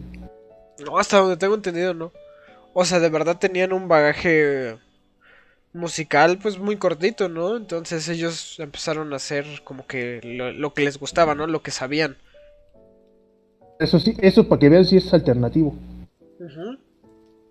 Y fueron tan alternativos que a un disco y continuaron con sus vidas, ¿no? Tan alternativos que, que no tuvieron una gran carrera ¿Sabes lo que pasó? ¿Qué pasó? El Manchester Sound, afortunadamente, como para que no lo arruinaran, pero desafortunadamente para los que participaron, no, no lo alcanzaron a conocer las grandes disqueras. Cuando se acabó fue cuando la- las disqueras dijeron, no, no más, está bien chido. No encuentro esta banda. No, pues ya se separaron hace, hace meses. Se qué casó, mal ¿no? pedo. Y no te preocupes, porque justo cuando acaba el Manchester Stone empieza otra cosa llamada Breed. Pop. Para que veas si le pusieron sus manitas todos estos narizones. Así es, así es. ¿Y sabes qué? Ajosas manos. ¿qué? También surgió, ¿sabes qué también surgió, pa? El zapato, ¿Qué, qué, qué, el zapato contemplación, ¿no? Ah. El shoegaze. ¿Y, Pero sa- esos también le- ¿Y sabes quién lo patrocinó, güey? ¿Quién, quién? Brian Eno. Ah, tiene sentido. Sí, Brian Eno patrocinó casi todo el shoegaze, güey. ¿Qué les pasó eso de que las- los grandes tiburones de la industria no, no los este, fichaban, Ey, según yo? ey, ey, ey. Que aquí yo entro en un dilema, güey. Aquí yo, yo a lo que voy, güey, es que esta oleada Britpop, güey, a pesar de que tal vez en Inglaterra pues era eso, ¿no? Pop, ¿no? Era como que la música del momento. Eh, eh, yo creo que eh, era alternativo para lo que se hacía en Estados Unidos, ¿no? Ya no, en este entonces ya no existía eh, Wham, por así decirlo, ¿no? Bueno, sí, todavía ya no era Wham, pero era George Michael, ¿no? O sea, dentro del rollo inglés ya no ya no era esa música de Wake me up before you go go. O que Sí. si Elton John y así ya no ya no pegaban tanto como en los 80s o en los Sí. 70s. Foto era ese George Michael. Sí, sí, sí. Pero Bueno, pues sí. Que también en algo que estaba surgiendo en Inglaterra, justamente en el Manchester Sound, eran estas como música de antro. Electrónica, pero ya más Los Pet Boys. exactamente. Los New Que los Pet Boys eran, eran ingleses, pero como que pegaron más en Estados Unidos. Ey, ey, ey. Oye, que- que- que este, ¿tú dónde pondrías a New Order? Yo creo que, sí, sí, que es- sí. esos güeyes sí es como que se salieron de todo, ¿no? No son ni pop, no son ni electrónica, no son ni post-punk, no son... Son bastante únicos, ¿no?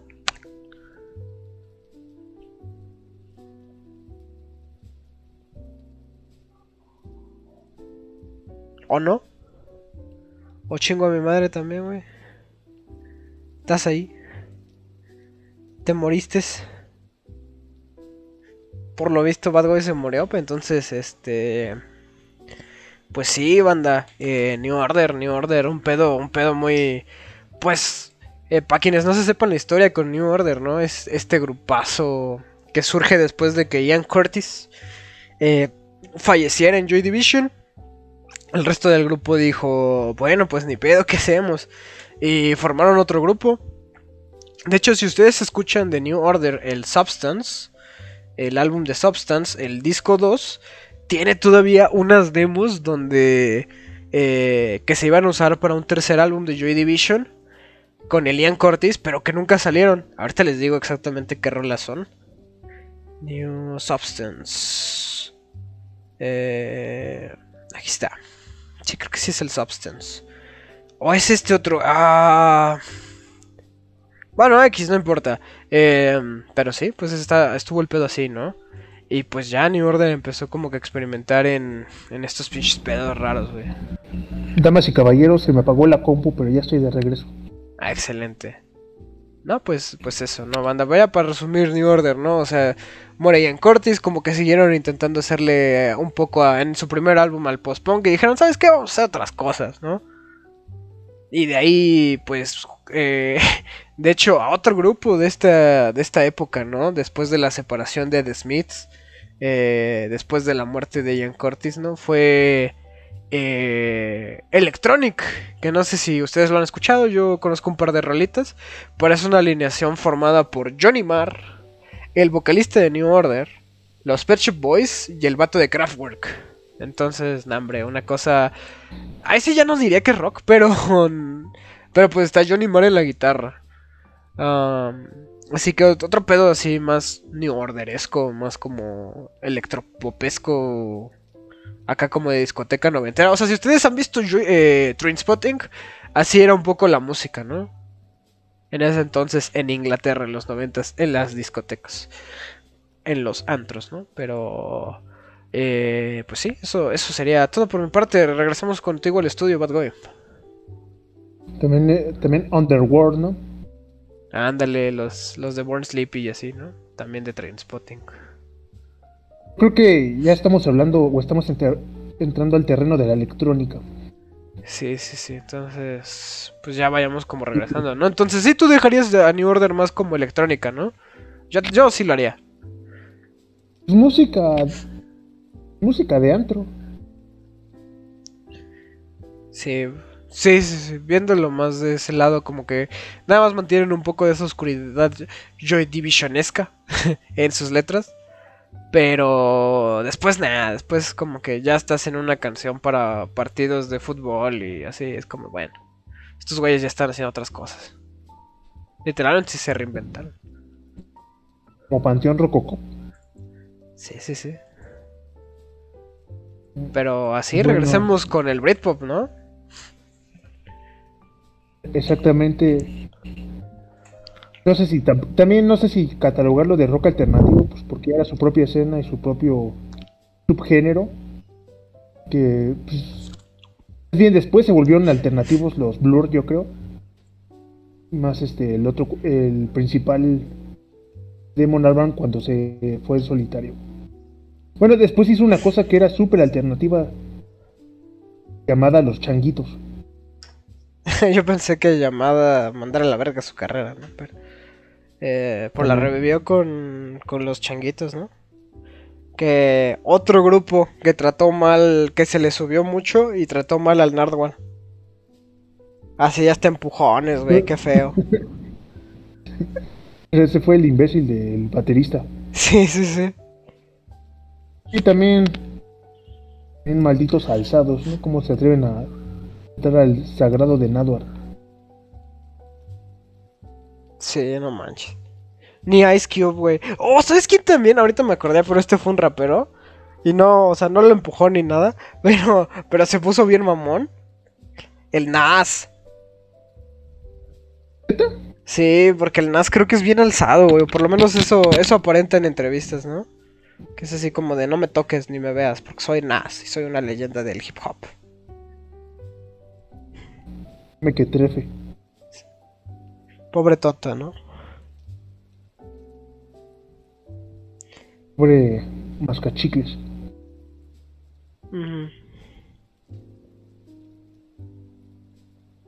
Bueno, y pues eso. Entonces, Britpop, otro pedo, ¿no? Otra cosa, sí. Ah, yo digo que no, güey. Yo digo que por lo menos era la alternativa a lo gringo. Pues era como el contraparte del grunge. Ándale. Era la respuesta del grunge, pero en Inglaterra. Es que son los países que siempre están, que han tenido esta como carrera musical que es Inglaterra y Estados Unidos. Rico, que hacen bien música. Así es, así es con pues exponentes, ¿no? Yo pues de entra, ¿no? Los Sweat. Ahí. ¿Cómo se, se, llaman los de los Supergrass también? Eh, los Supergrass que ¿cómo se llama? Che grupo que aparenta ser un One Hit Wonder, pero que sus discos están chidos, ¿eh? Fuera de la de, la de eh. We Are Young, We Are Free. Esa canción es muy bloomer y a la gente le gusta. Pero estos sweat que, por ejemplo, Pulp, que era un rollo más como gay, ¿no? no sé. o más como romántico, ¿no? Pero, o sea, es que fuera de broma sí tenían como que temáticas medio gay, güey. O sea, fuera, y lo digo en serio, ¿no? O sea, sí como que ellos, esos vatos sí eran como que dentro del mainstream inglés sí te ponían en sus videos que parejas gay y, se desmadre. Y banda más como trans. Te lo juro. Los pinches pulp. Solo conozco la de Common People de videos. El primer álbum me gusta mucho, pero creo que, creo que muchos lo dicen. Ah, que creo que sí lo rechaza mucho sus fanáticos. A mí sí me gustó el primer álbum. El primer Eh, bueno, sí, o sea, tú dices, dices como estas cosas LGBT. La verdad es que yo a veces hasta digo, oye, este tipo ya está metiendo en el terreno pizzero. Un poquillo, un poquillo. ¿Sabes qué? A mí, a mí sí me gusta. Bueno, el primer álbum es como de. Eh, como 10 Sí, años antes de lo. De lo, de lo popular, ¿no? Y es, Es como que que, hay, solo hay un álbum en medio. a- pasó como Sonic Youth ah, nomás esta banda nueva de los noventas. No, no, no, mi hermano. Los noventas ya es como su año 10 que llevan a, haciendo cosas estos cuates. Sí, sí, sí, sí, sí. Estos cuates ya llevan 10 años este, trabajando. En efecto, los 90 fue cuando empiezan a pegar. Sí, sí, sí, con el His and Hers. Que creo que es donde. Ah, no, ese es hasta el que va después de ese. Que es donde sale esta rola, la de. El Different Class, el de Common People, ¿no? Que es la. eh, eh, Something Change, que son las rolas de, de la radio, ¿no? Yo me acuerdo del Travis Cocker se llama. Es que ese vato creo que era, una persona que todo el tiempo estaba, pues me apena decirlo, pero pues como calenturiento. Ujú. De hecho, si tú escuchas su música, sí están como muy cachondo ese güey. O sea, a pesar de que te habla sobre formar una familia, te lo juro, tiene una rola que no me acuerdo, se llama Babies. Que es una rola que, que, que habla sobre, o, o sea, que es, o sea, le- le- se- como que se la dedica a una morra de, oye morra, pues me quiero casar contigo y quiero tener tus hijos, ¿no? Pero como que el vato canta como excitado, ¿no? Como que... Todas sus canciones canta así como, como que, oye, creo que este tipo está Está nada de sacarse como- miembro. Sí, ¿no? Ya todo manchado. Porque ese tipo tiene, tiene el pantalón, tiene una mancha en el pantalón, ¿no? Mientras canta. Este tipo, este tipo está que chorrea, ¿no? Sí, sí, sí. Cosa que. Este tipo, está- este tipo tiene una alberca en su calzón. Sí, sí, sí. Cosa que. Ah, una lástima que no esté Roberto para que le tiremos caca oasis enfrente de él. Otro. I wish in a banana, tomorrow.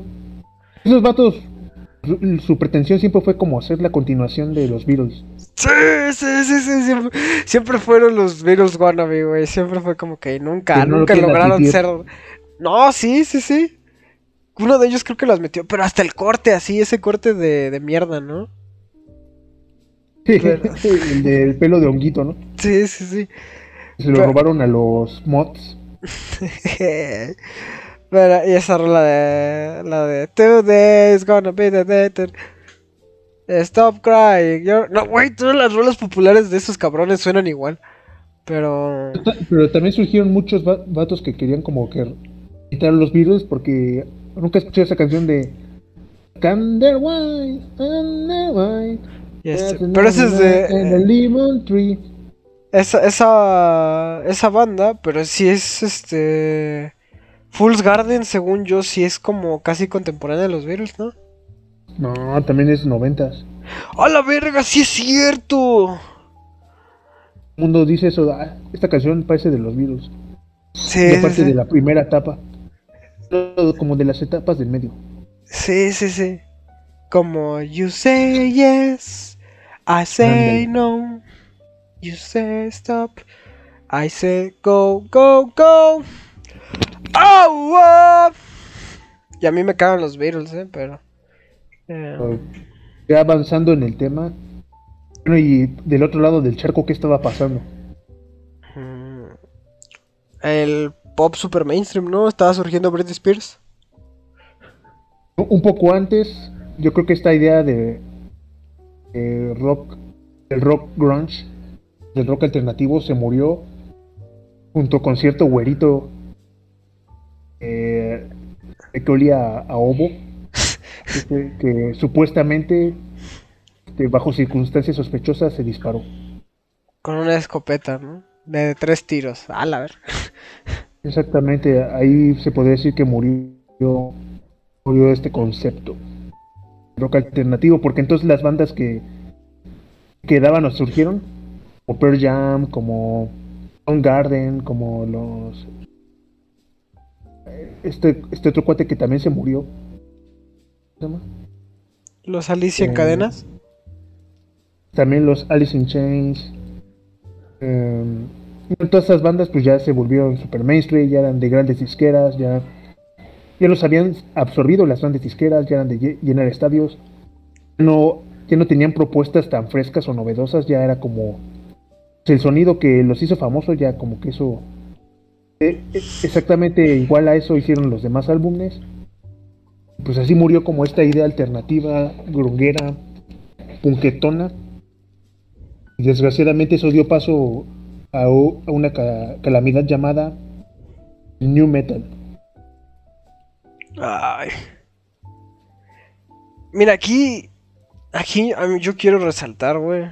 Yo, a mí me gustaría decir que aquí el verdadero, la música alternativa, ¿no? Lo que podríamos decir que es como el neo rock alternativo es el es la música que le gusta al Coca, que hace rato puso Omlan en el chat y no le respondí. ¡Omlan! Y pues y a Coca nada más le gusta el tren Reznor. No, bueno, pero le gusta el, el rollo casi como industrial, ¿no? Tipo. No sé, creo que nos ha dado la, la tarea de escucharlos, pero los Deftones, güey. También con su pony blanco. este, dentro de ese género también habían bandas que trataban de proponer cosas nuevas. yo creo que hubo un periodo oscuro donde ya no, ya no habían bandas este, super pegalonas desde Nirvana. Por ahí lo, lo que hacía el Josh Homme estaba como dando sus primeros tumbos con Caius, con Screaming Trees y ya posteriormente con lo que fue Queen of the Stone Age. Por ahí andaban los estos Fate No More. Pero, pero el problema es que estas bandas ya no eran tanto rock, ya eran más metal alternativo si quieres. Pues sí, estaban más del lado del metal que del rock normal. Sí, no, como que aquí ya. Aquí ya fue el declive del rock, ¿no? exactamente. Estos finales de los... O sea, el punto de que pasamos de las grandes bandas de rock, ¿no? A que ya surgían los, las boy bands, güey.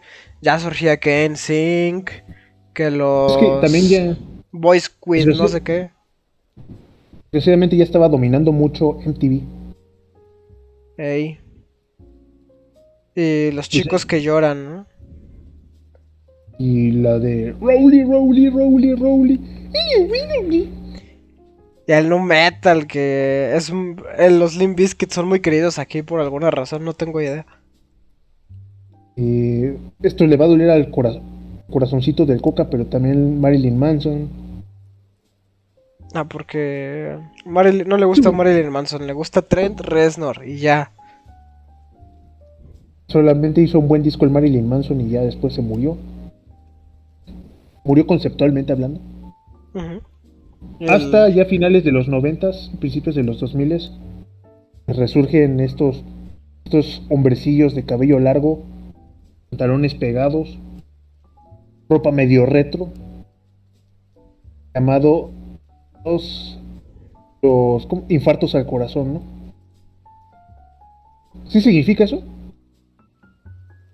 No, los embolias, ¿no? Los embolias. Ándale, es más como ese rollo de embolia, ¿no? Que, ¿cómo los les pusieron? El, también era como que los encasillaron como el sonido de Nueva York, ¿no? Sí, el sonido de Nueva York. Y casi paralelamente surgió un vato que a mí me gusta un poco más que se llama Jack White. Eh, sí es cierto. Sale Jack White. Oye, y inspirado en los embolias salen dos grupos, ¿no? Eh, bueno, del otro lado del mundo, pero... Eh... Ah, pero hablamos ahorita de ellos. Pero también, ¿sabes quién sale inspirado? Eh, que sí, lo han negado toda su vida, ¿no? Que nunca se han inspirado en Joy Division. Pero también dentro de este, estos grupos de Nueva York. Interpol. Interpol sí, ah no, Sí, sí, sí. Ellos son los que niegan mucho de, de Joy Division. Dicen, no, es más quiénes son, ¿no? Es- dicen que más bien ellos tomaron su inspiración de Nirvana. ¿De dónde? ¿Quién sabe? Todo el mundo que los escucha les pregunta eso, oye, sí que les gusta mucho Joy Division, ¿verdad? Y siempre dicen, no, que no. No, que no. Grupo que, como Limp Bizkit, es muy querido en México. Vienen todos los años. Y yo nunca he ido a verlos. Hasta grabaron videos de su último álbum aquí. La verdad es que solo me gustan una que otra canción, no soy fan de los álbumes completos. No, yo sí, yo sí los amo, güey. Pero, bueno, regresando a Jack White, a White Stripes y a los Strokes, creo que la nueva característica que le agregan a, pues, a la música, ¿no? Al sonido, es que ellos ya empiezan con este elemento retro, como con este elemento vintage. Por, ej- por un lado, White Stripes este, agarrando el blues cincuentero, setente- setentero, y los Strokes agarrando de estas bandas de como de pop psicodélico, claramente los Red Underground. Que también este cuate, el Julián Casablancas, también es un alzadito que la toma al, al Na- Naduargod. Naduargod. Y que en su última presentación aquí en México llegó tarde, pedo, y se fue temprano. Y dijo, perdón por no hacer Coldplay. Y se fue.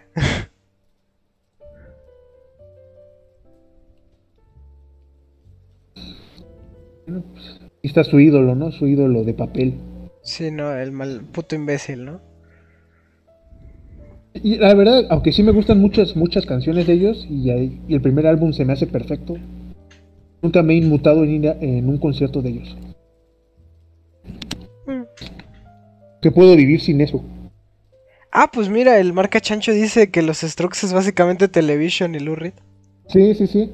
¿Sí? Sí, sí, agar- agarraron mucho de este como protopunk, Ándale. o ¿cómo se llamaba? Sí, protopunk, de estas bandas que todavía no eran punquetas, pero pues por ahí andaban. Y agarraron esos sonidos. Hasta se visten igual. Ey. Ey, ey, ey. Oye, que ahorita que me acuerdo, pues también Interpol se inspiró en Television. Sí, lo creo. Sí, sí, sí. Sí, lo creo. ¿Y cómo se llama? Por otro lado, Jack White como que revivió o trajo de vuelta algo que ya se estaba como perdiendo mucho, que era el riff de guitarra. Sobre todo en este tipo de subgéneros. Que ese vato sí otra vez fue de este como... Parte de riff nivel este... Bueno, pues no tan, tan buenos, pero sí más o menos parecidos a los que hacía el Robert Plant. No, ¿cómo se llama el guitarrista de Led Zeppelin? Sí, ¿no? Robert Plant. No, es el vocalista. Este. Ah, cabrón. De Led Zeppelin, ¿no? El vocalista era Jimmy Page. No, más bien Jimmy Page era el guitarrista. Ajá. Es el guitarrista, pues, como que, que regresa a eso. ¿Y quién, se- quién se empieza a derivar o quién se empieza a unir a este sonido neoyorquino? Pues los que ya habías dicho, los Interpol, los Franz Ferdinands.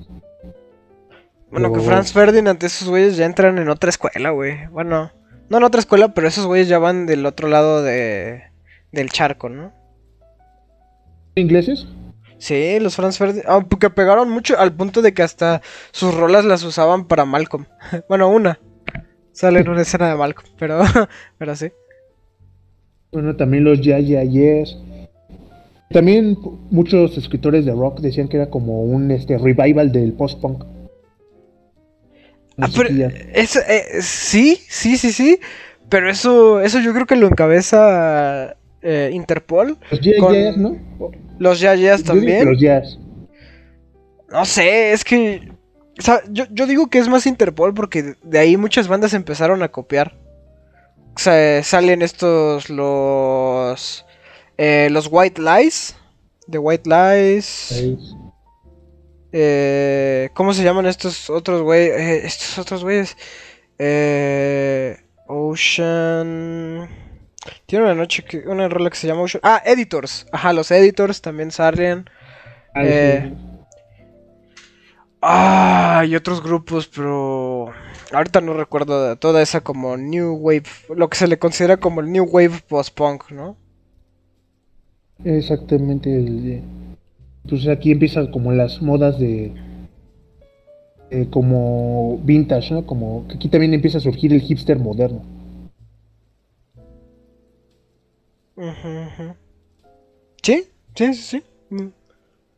Que de aquí. ¿sabes? ¿Sabes? Eh, si nos vamos ya para lo que estaba pasando en Inglaterra, pues salen los grupos que muchos hipsters mamaron durante mucho tiempo, ¿no? Como Muse.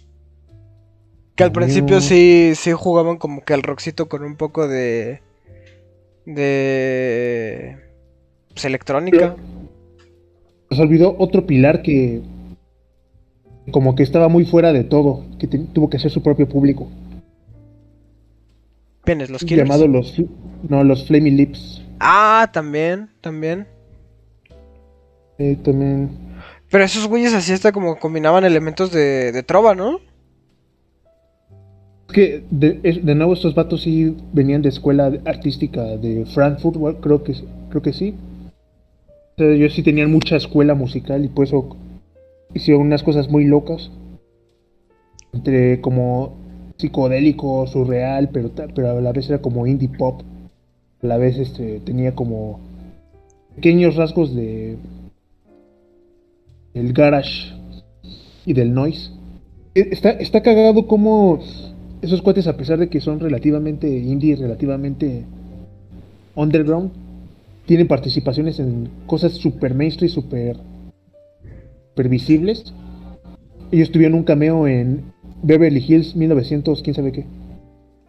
Ah, cabrón.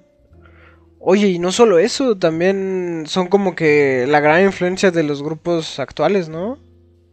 Por ejemplo, yo, yo noto mucha influencia de los Flaming Lips en los Car Seat Headrest. Y también en, en estos cuates que Animal Collective, como que como que era música muy de fumado, ¿no? Ándale. Pues Muy muy del cósmica. morro hipster, ¿no? Exactamente, exactamente. No mentira, no mentira. No hay error, no hay error. No hay error. Excelente. Bueno, gente, ya váyanse a dormir porque ya. No, pero, o sea, estamos olvidando. eh, ay, qué pendejo.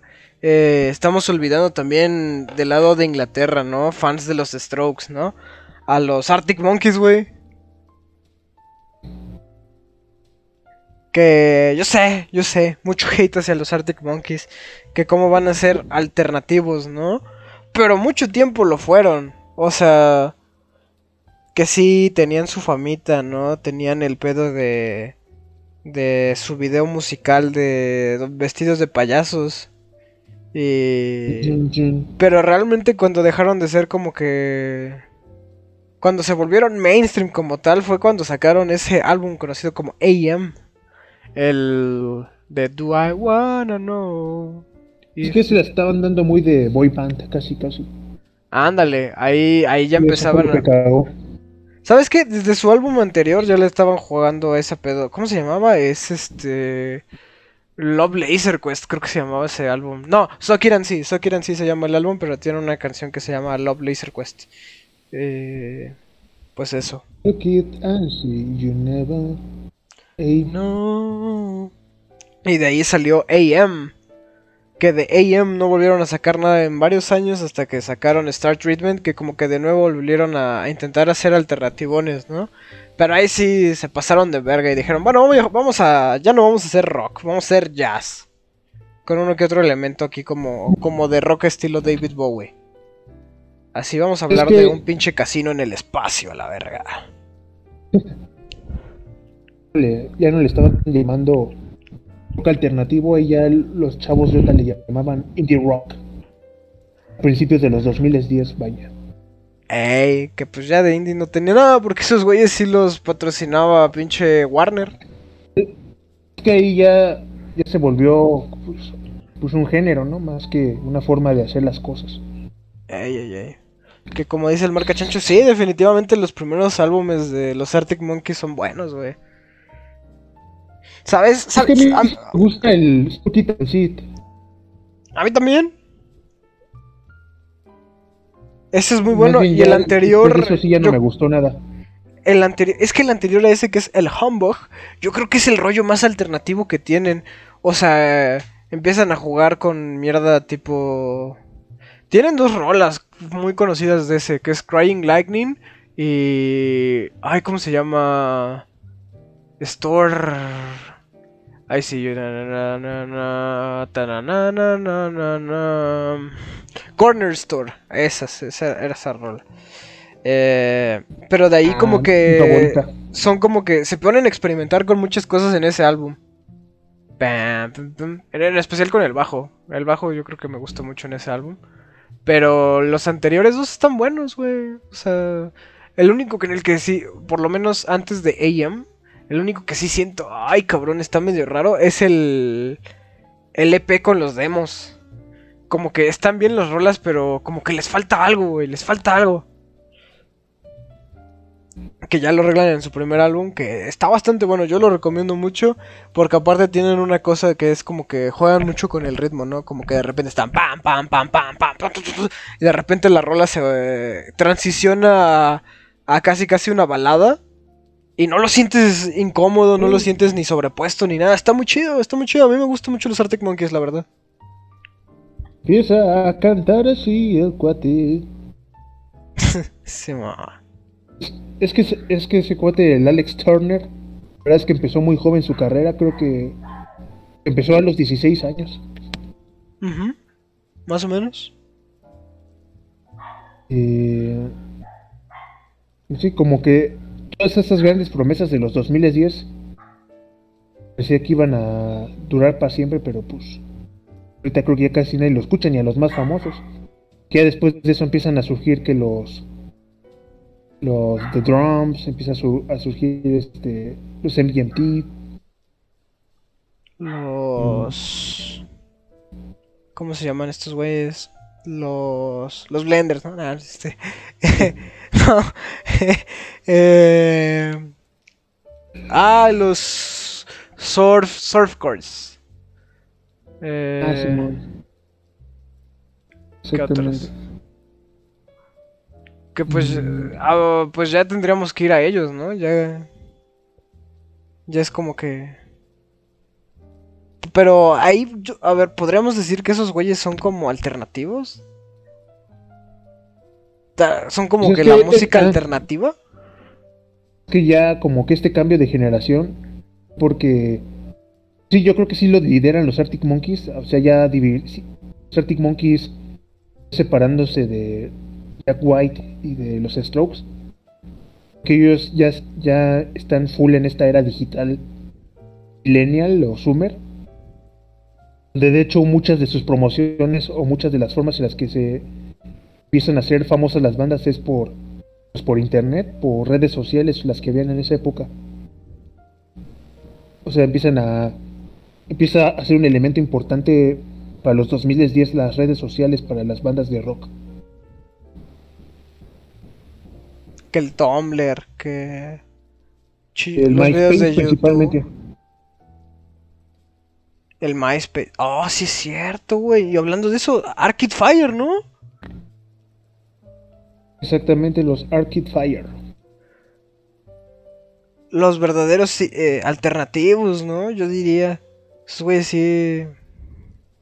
Se salieron del molde completamente. No, igual y no tanto como los Flaming Lips, pero.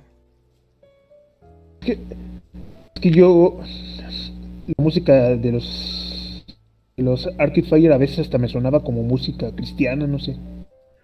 O como que con un twist. Sí, ¿no? Porque jugaban mucho con los violines.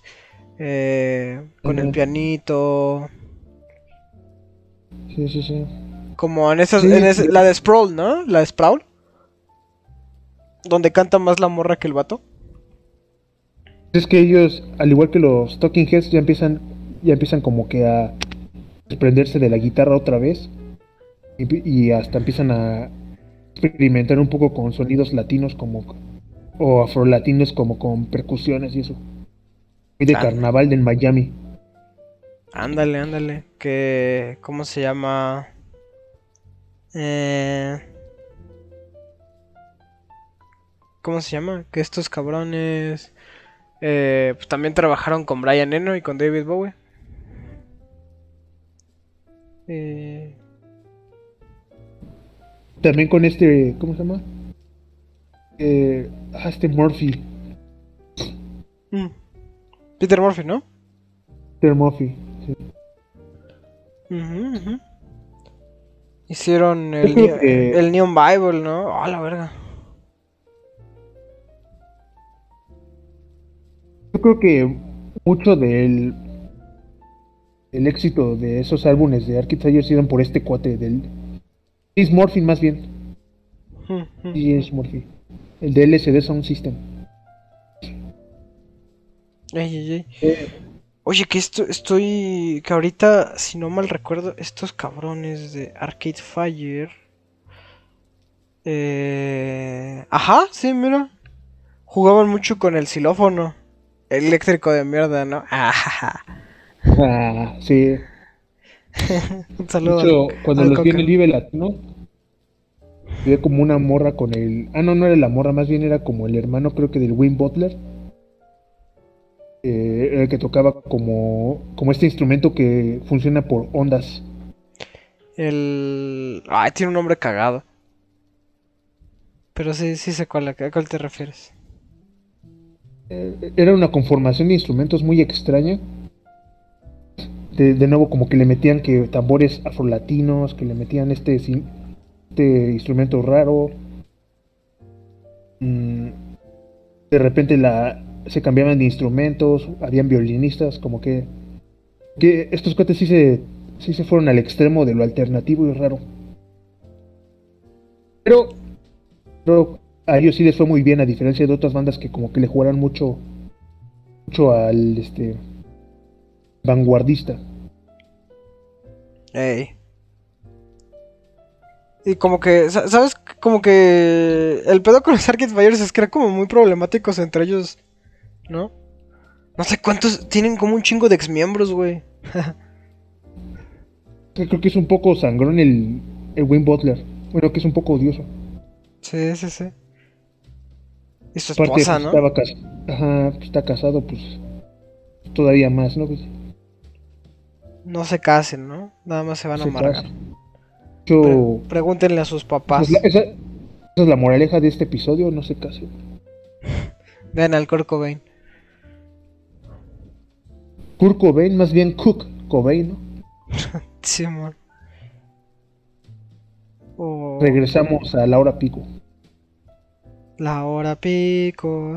ta- ta- Bueno, Ahora Pico. Bueno, pues sí.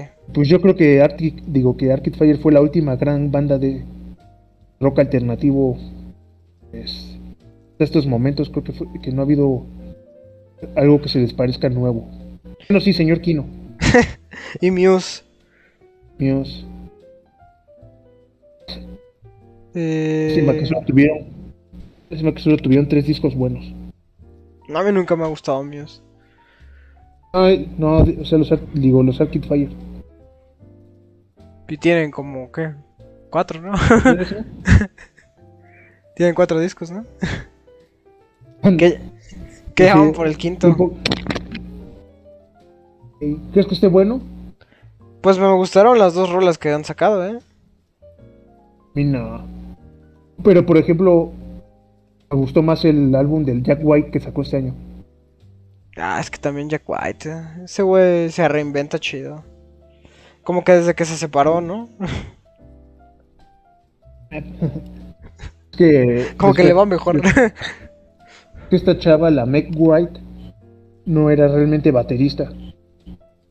Era, era como que su morra dijo, pues vente, yo te enseño. Y pues ya por eso le sacaba como que esta contra contraposición de guitarra muy este muy de riff, este, muy de riff setentero y con, con este batería super minimalista.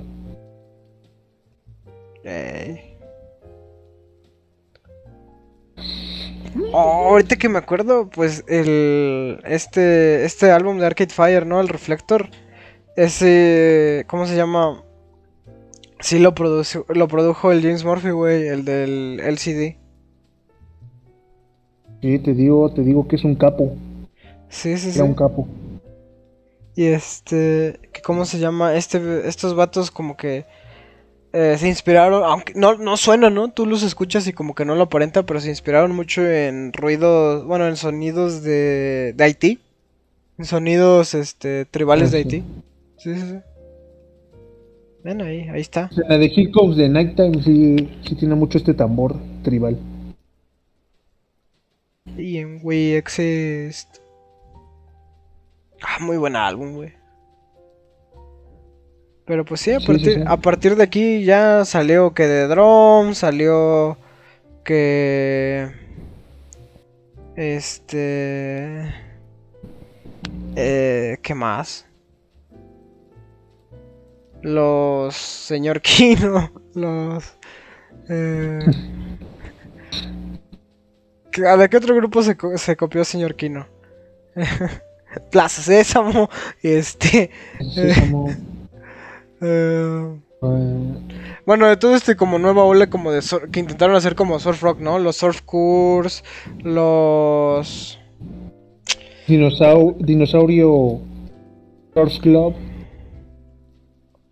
los ay, ¿cómo se llama? los blenders.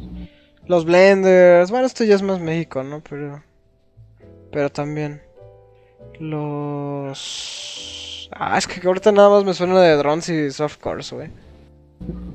Ya ahí se va, que se vayan a la verga. Total, suenan a lo mismo, güey. Todos quieren sonar a los drums. ¿Quiénes son los que escuché recientemente? Ah, pues también los Vampire Weekend. Bueno, los Vampire Weekend y The Haim creo que se sostienen un poco. Sí, ¿no? Como que están más chidos los Vampire Weekend. Bueno, a mí no me gustan, ya lo he dicho antes. Pero... pero tiene un sonido más original. Silencio cagada. pues es que no me gusta, güey. Nomás la de Bambina. no he escuchado el contra. Voy a, voy a escuchar de nuevo a los Vampire Weekend algún día. December drinking Y bueno, pues ¿qué tenemos hoy día? Bandas como los Strokes, una decepción. Y a ellas, pues ya mejor la Karen se dedicó a hacer soundtracks, canciones que le quedan muy buenos. Mm, los Washunei, Wachunai, los como Jack, White se separó. Yo ya no los consideraría estos güeyes como alternativos, pero dentro como de este intento de revival del rock, pues salió los 1975. Que es, es una boy band, es una boy band pop. Pero en su último álbum sí como que intentan traer muchos elementos del rock, ¿no? Los conozco. Ah, es banda de morras. Yo, yo los conozco, pero porque soy gay. Y a mí sí me gustan. Me gustan más que los Vampire Weekend, eso que ni qué. Sí, bien, sí. Pero no son. Pero no son esa. Esa que se llama las pijamas. bueno, al menos eso. Eso, eso que ni qué. Pero pues sí, ya al final pues tenemos esto, ¿no? Ya el rock está muerto, gente, ya es tiempo de aceptarlo. El rock murió hace... Él murió en los noventas. El rock murió cuando, dejó, cuando, cuando dejó de ser blues, ¿no? más bien el rock, pues, si buscas algo novedoso y fresco, pues ya no creo que vaya a pasar algo nuevo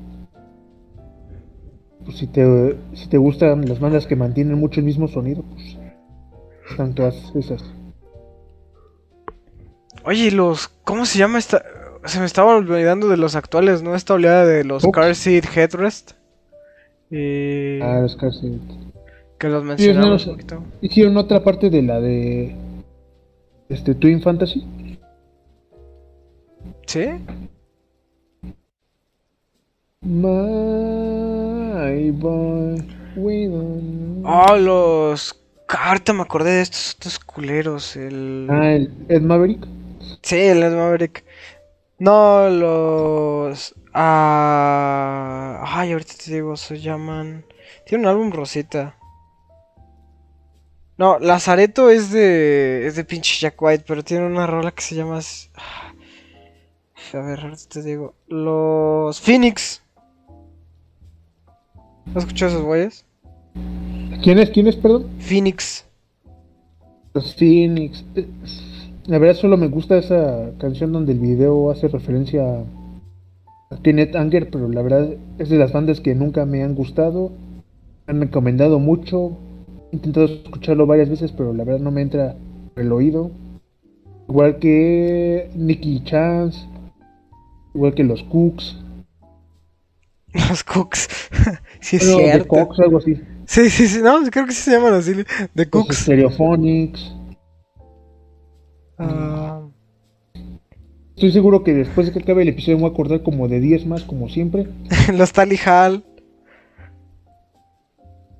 Eh, Banda que le gusta el Dex, pero a mí no. Ya que se ofendió mucho. No, no, no se lo tomó mal. Pero. ¿Qué otros? Los Wizard, ¿no? Otra vez, Wizard sigue encabezando. Oye, ¿sabes qué, qué grupo no, no es considerado emo, pero ni ellos se consideraban bien bien emo? Que les gustaba mucho el pedo rock. Los My Chemical Romance. Ahí voy a chuparles el pito otra vez, ¿no? Pero... Pues sí. Esos güeyes sí hacían Sí. como un pedo alternativo. O sea, al final se hicieron emo, aunque se hagan bien pendejos. Sus tres primeros álbumes eran emo. El último ya como que intentaron como que variarle, ¿no? Que es así como un rock acá más... Más agresivo, ¿no? Y ahora sí, yo pienso que son bien únicos esos güeyes. No, no creo que haya nada que suene como esos cabrones. Pues ahora que hicieron emo. Puede ser, pero no estoy tan impresionado.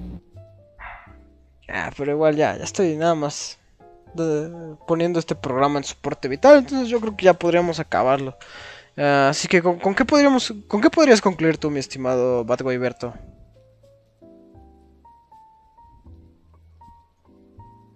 Pues, en efecto, creo que el rock and roll, rock and roll ya murió, pero pues el rock and roll nació, ¿no? De la oscuridad y de y del underground, así que está en el lugar correcto. Pues, sí, aunque no salgan nuevas propuestas, pues, pues discos hay millones, se pueden explorar, así que ahí búsquenlos. Eh, Simón, Simón. Eh, videos que vayas a hacer próximamente, reseñas, algo que quieras promocionar antes de irnos, algo que quieras recomendar.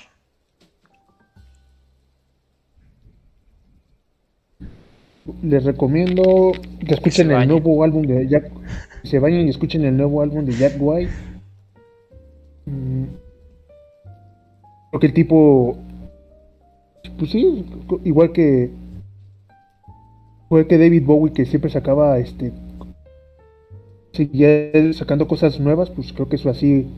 Jack White, de que es, o sea, de que en el sentido de que es un artista sólido. Pues escuchen eso. Órale va, órale, órale, órale va. Ó- ó- ó- órale va. Bueno, yo, yo solo puedo decir eso, que pues, el rock está muerto. Y... Y viva, viva Bad Bunny Baby. Eh, los nuevos rockstars, ¿no? Diría Kanye West. Mira, y acertó ese cabrón cuando dijo que el hip- los, los hip hoperos, los raperos y todos esos iban a ser los nuevos rockstars, ¿eh? Ahí en los 2000 y nadie le creyó, y míralo. Más grande que los Beatles ahora es el cabrón, ¿no? El pinche Kanye West. Eh, Pues no veo por qué tiene que decir rockstar si pues, los raperos también siempre han sido famosos. También, se puede, también siempre que no dijo Rapstar o algo así. Sí, porque bueno, la gente no es muy original, ¿no? Y como que eso tiene el rock en general, ¿no? Que es como que marcó el símbolo de, jaja, los chavos que tienen dinero y son rebeldes y rompen este cuartos de hotel y los destrozan y follan y toman y se drogan con cocaína. Y así. Pero bueno, este ya, no más me queda decir eso y. Y Bad Bunny Baby, ¿no? Y pues eso, banda. Muchas gracias a la gente que estuvo en el stream el día de hoy. Fue, fue un gustazo, ¿no? Eh, wow, qué gran público. Y. Eh, pues eso, banda, por favor. Eh, ya saben, si quieren, si quieren apoyarnos aquí en el YouTube, está, está el linkcito para que nos hagan una, una donación en el Ko-Fi y pues ahí podamos apoyar para, no sé, que, esté más chida la producción y, que yo pague mis deudas sobre todo, ¿no? Porque debo de la luz. Y, y pues así, banda. Eh... no, de verdad, muchas gracias, ¿no? Estos programas siempre son muy divertidos de hacer, siempre me la paso muy bien a la hora de realizar estas madres. Eh, pues nada, eh, ahora sí que recuerden eh, cargar su teléfono antes de ir a dormir. Y que chingan mucho a su madre, nos vemos. Eh, escuchen, no sé. Oh, yo quería recomendar algo. Que vi? Vi Sonic 2 ayer. Eh, muy buena película, la recomiendo. ¿Y qué me le qué he leído? ah, ah leí Superman Tierra 1. Eh, cómic muy. cómic interesante, ¿no? Está chido, está chido. Eh, sí, lo recomiendo. Y. Bandas, Arcade Fire y los Arctic Monkeys me gustan mucho, soy muy fan. Eh, ¿Qué puedo decirlo? Soy una chica básica que le gusta el café de Starbucks y las tardes lluviosas. Y pues ya, eso sería todo. Adiós.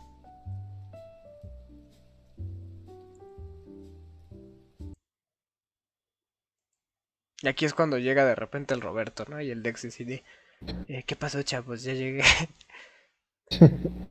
es culeido. El Dex. Ah, pero... Ah, pues... Ahora sí, ya. Adiós, gente. Sometimes you wanna go where everybody knows your name.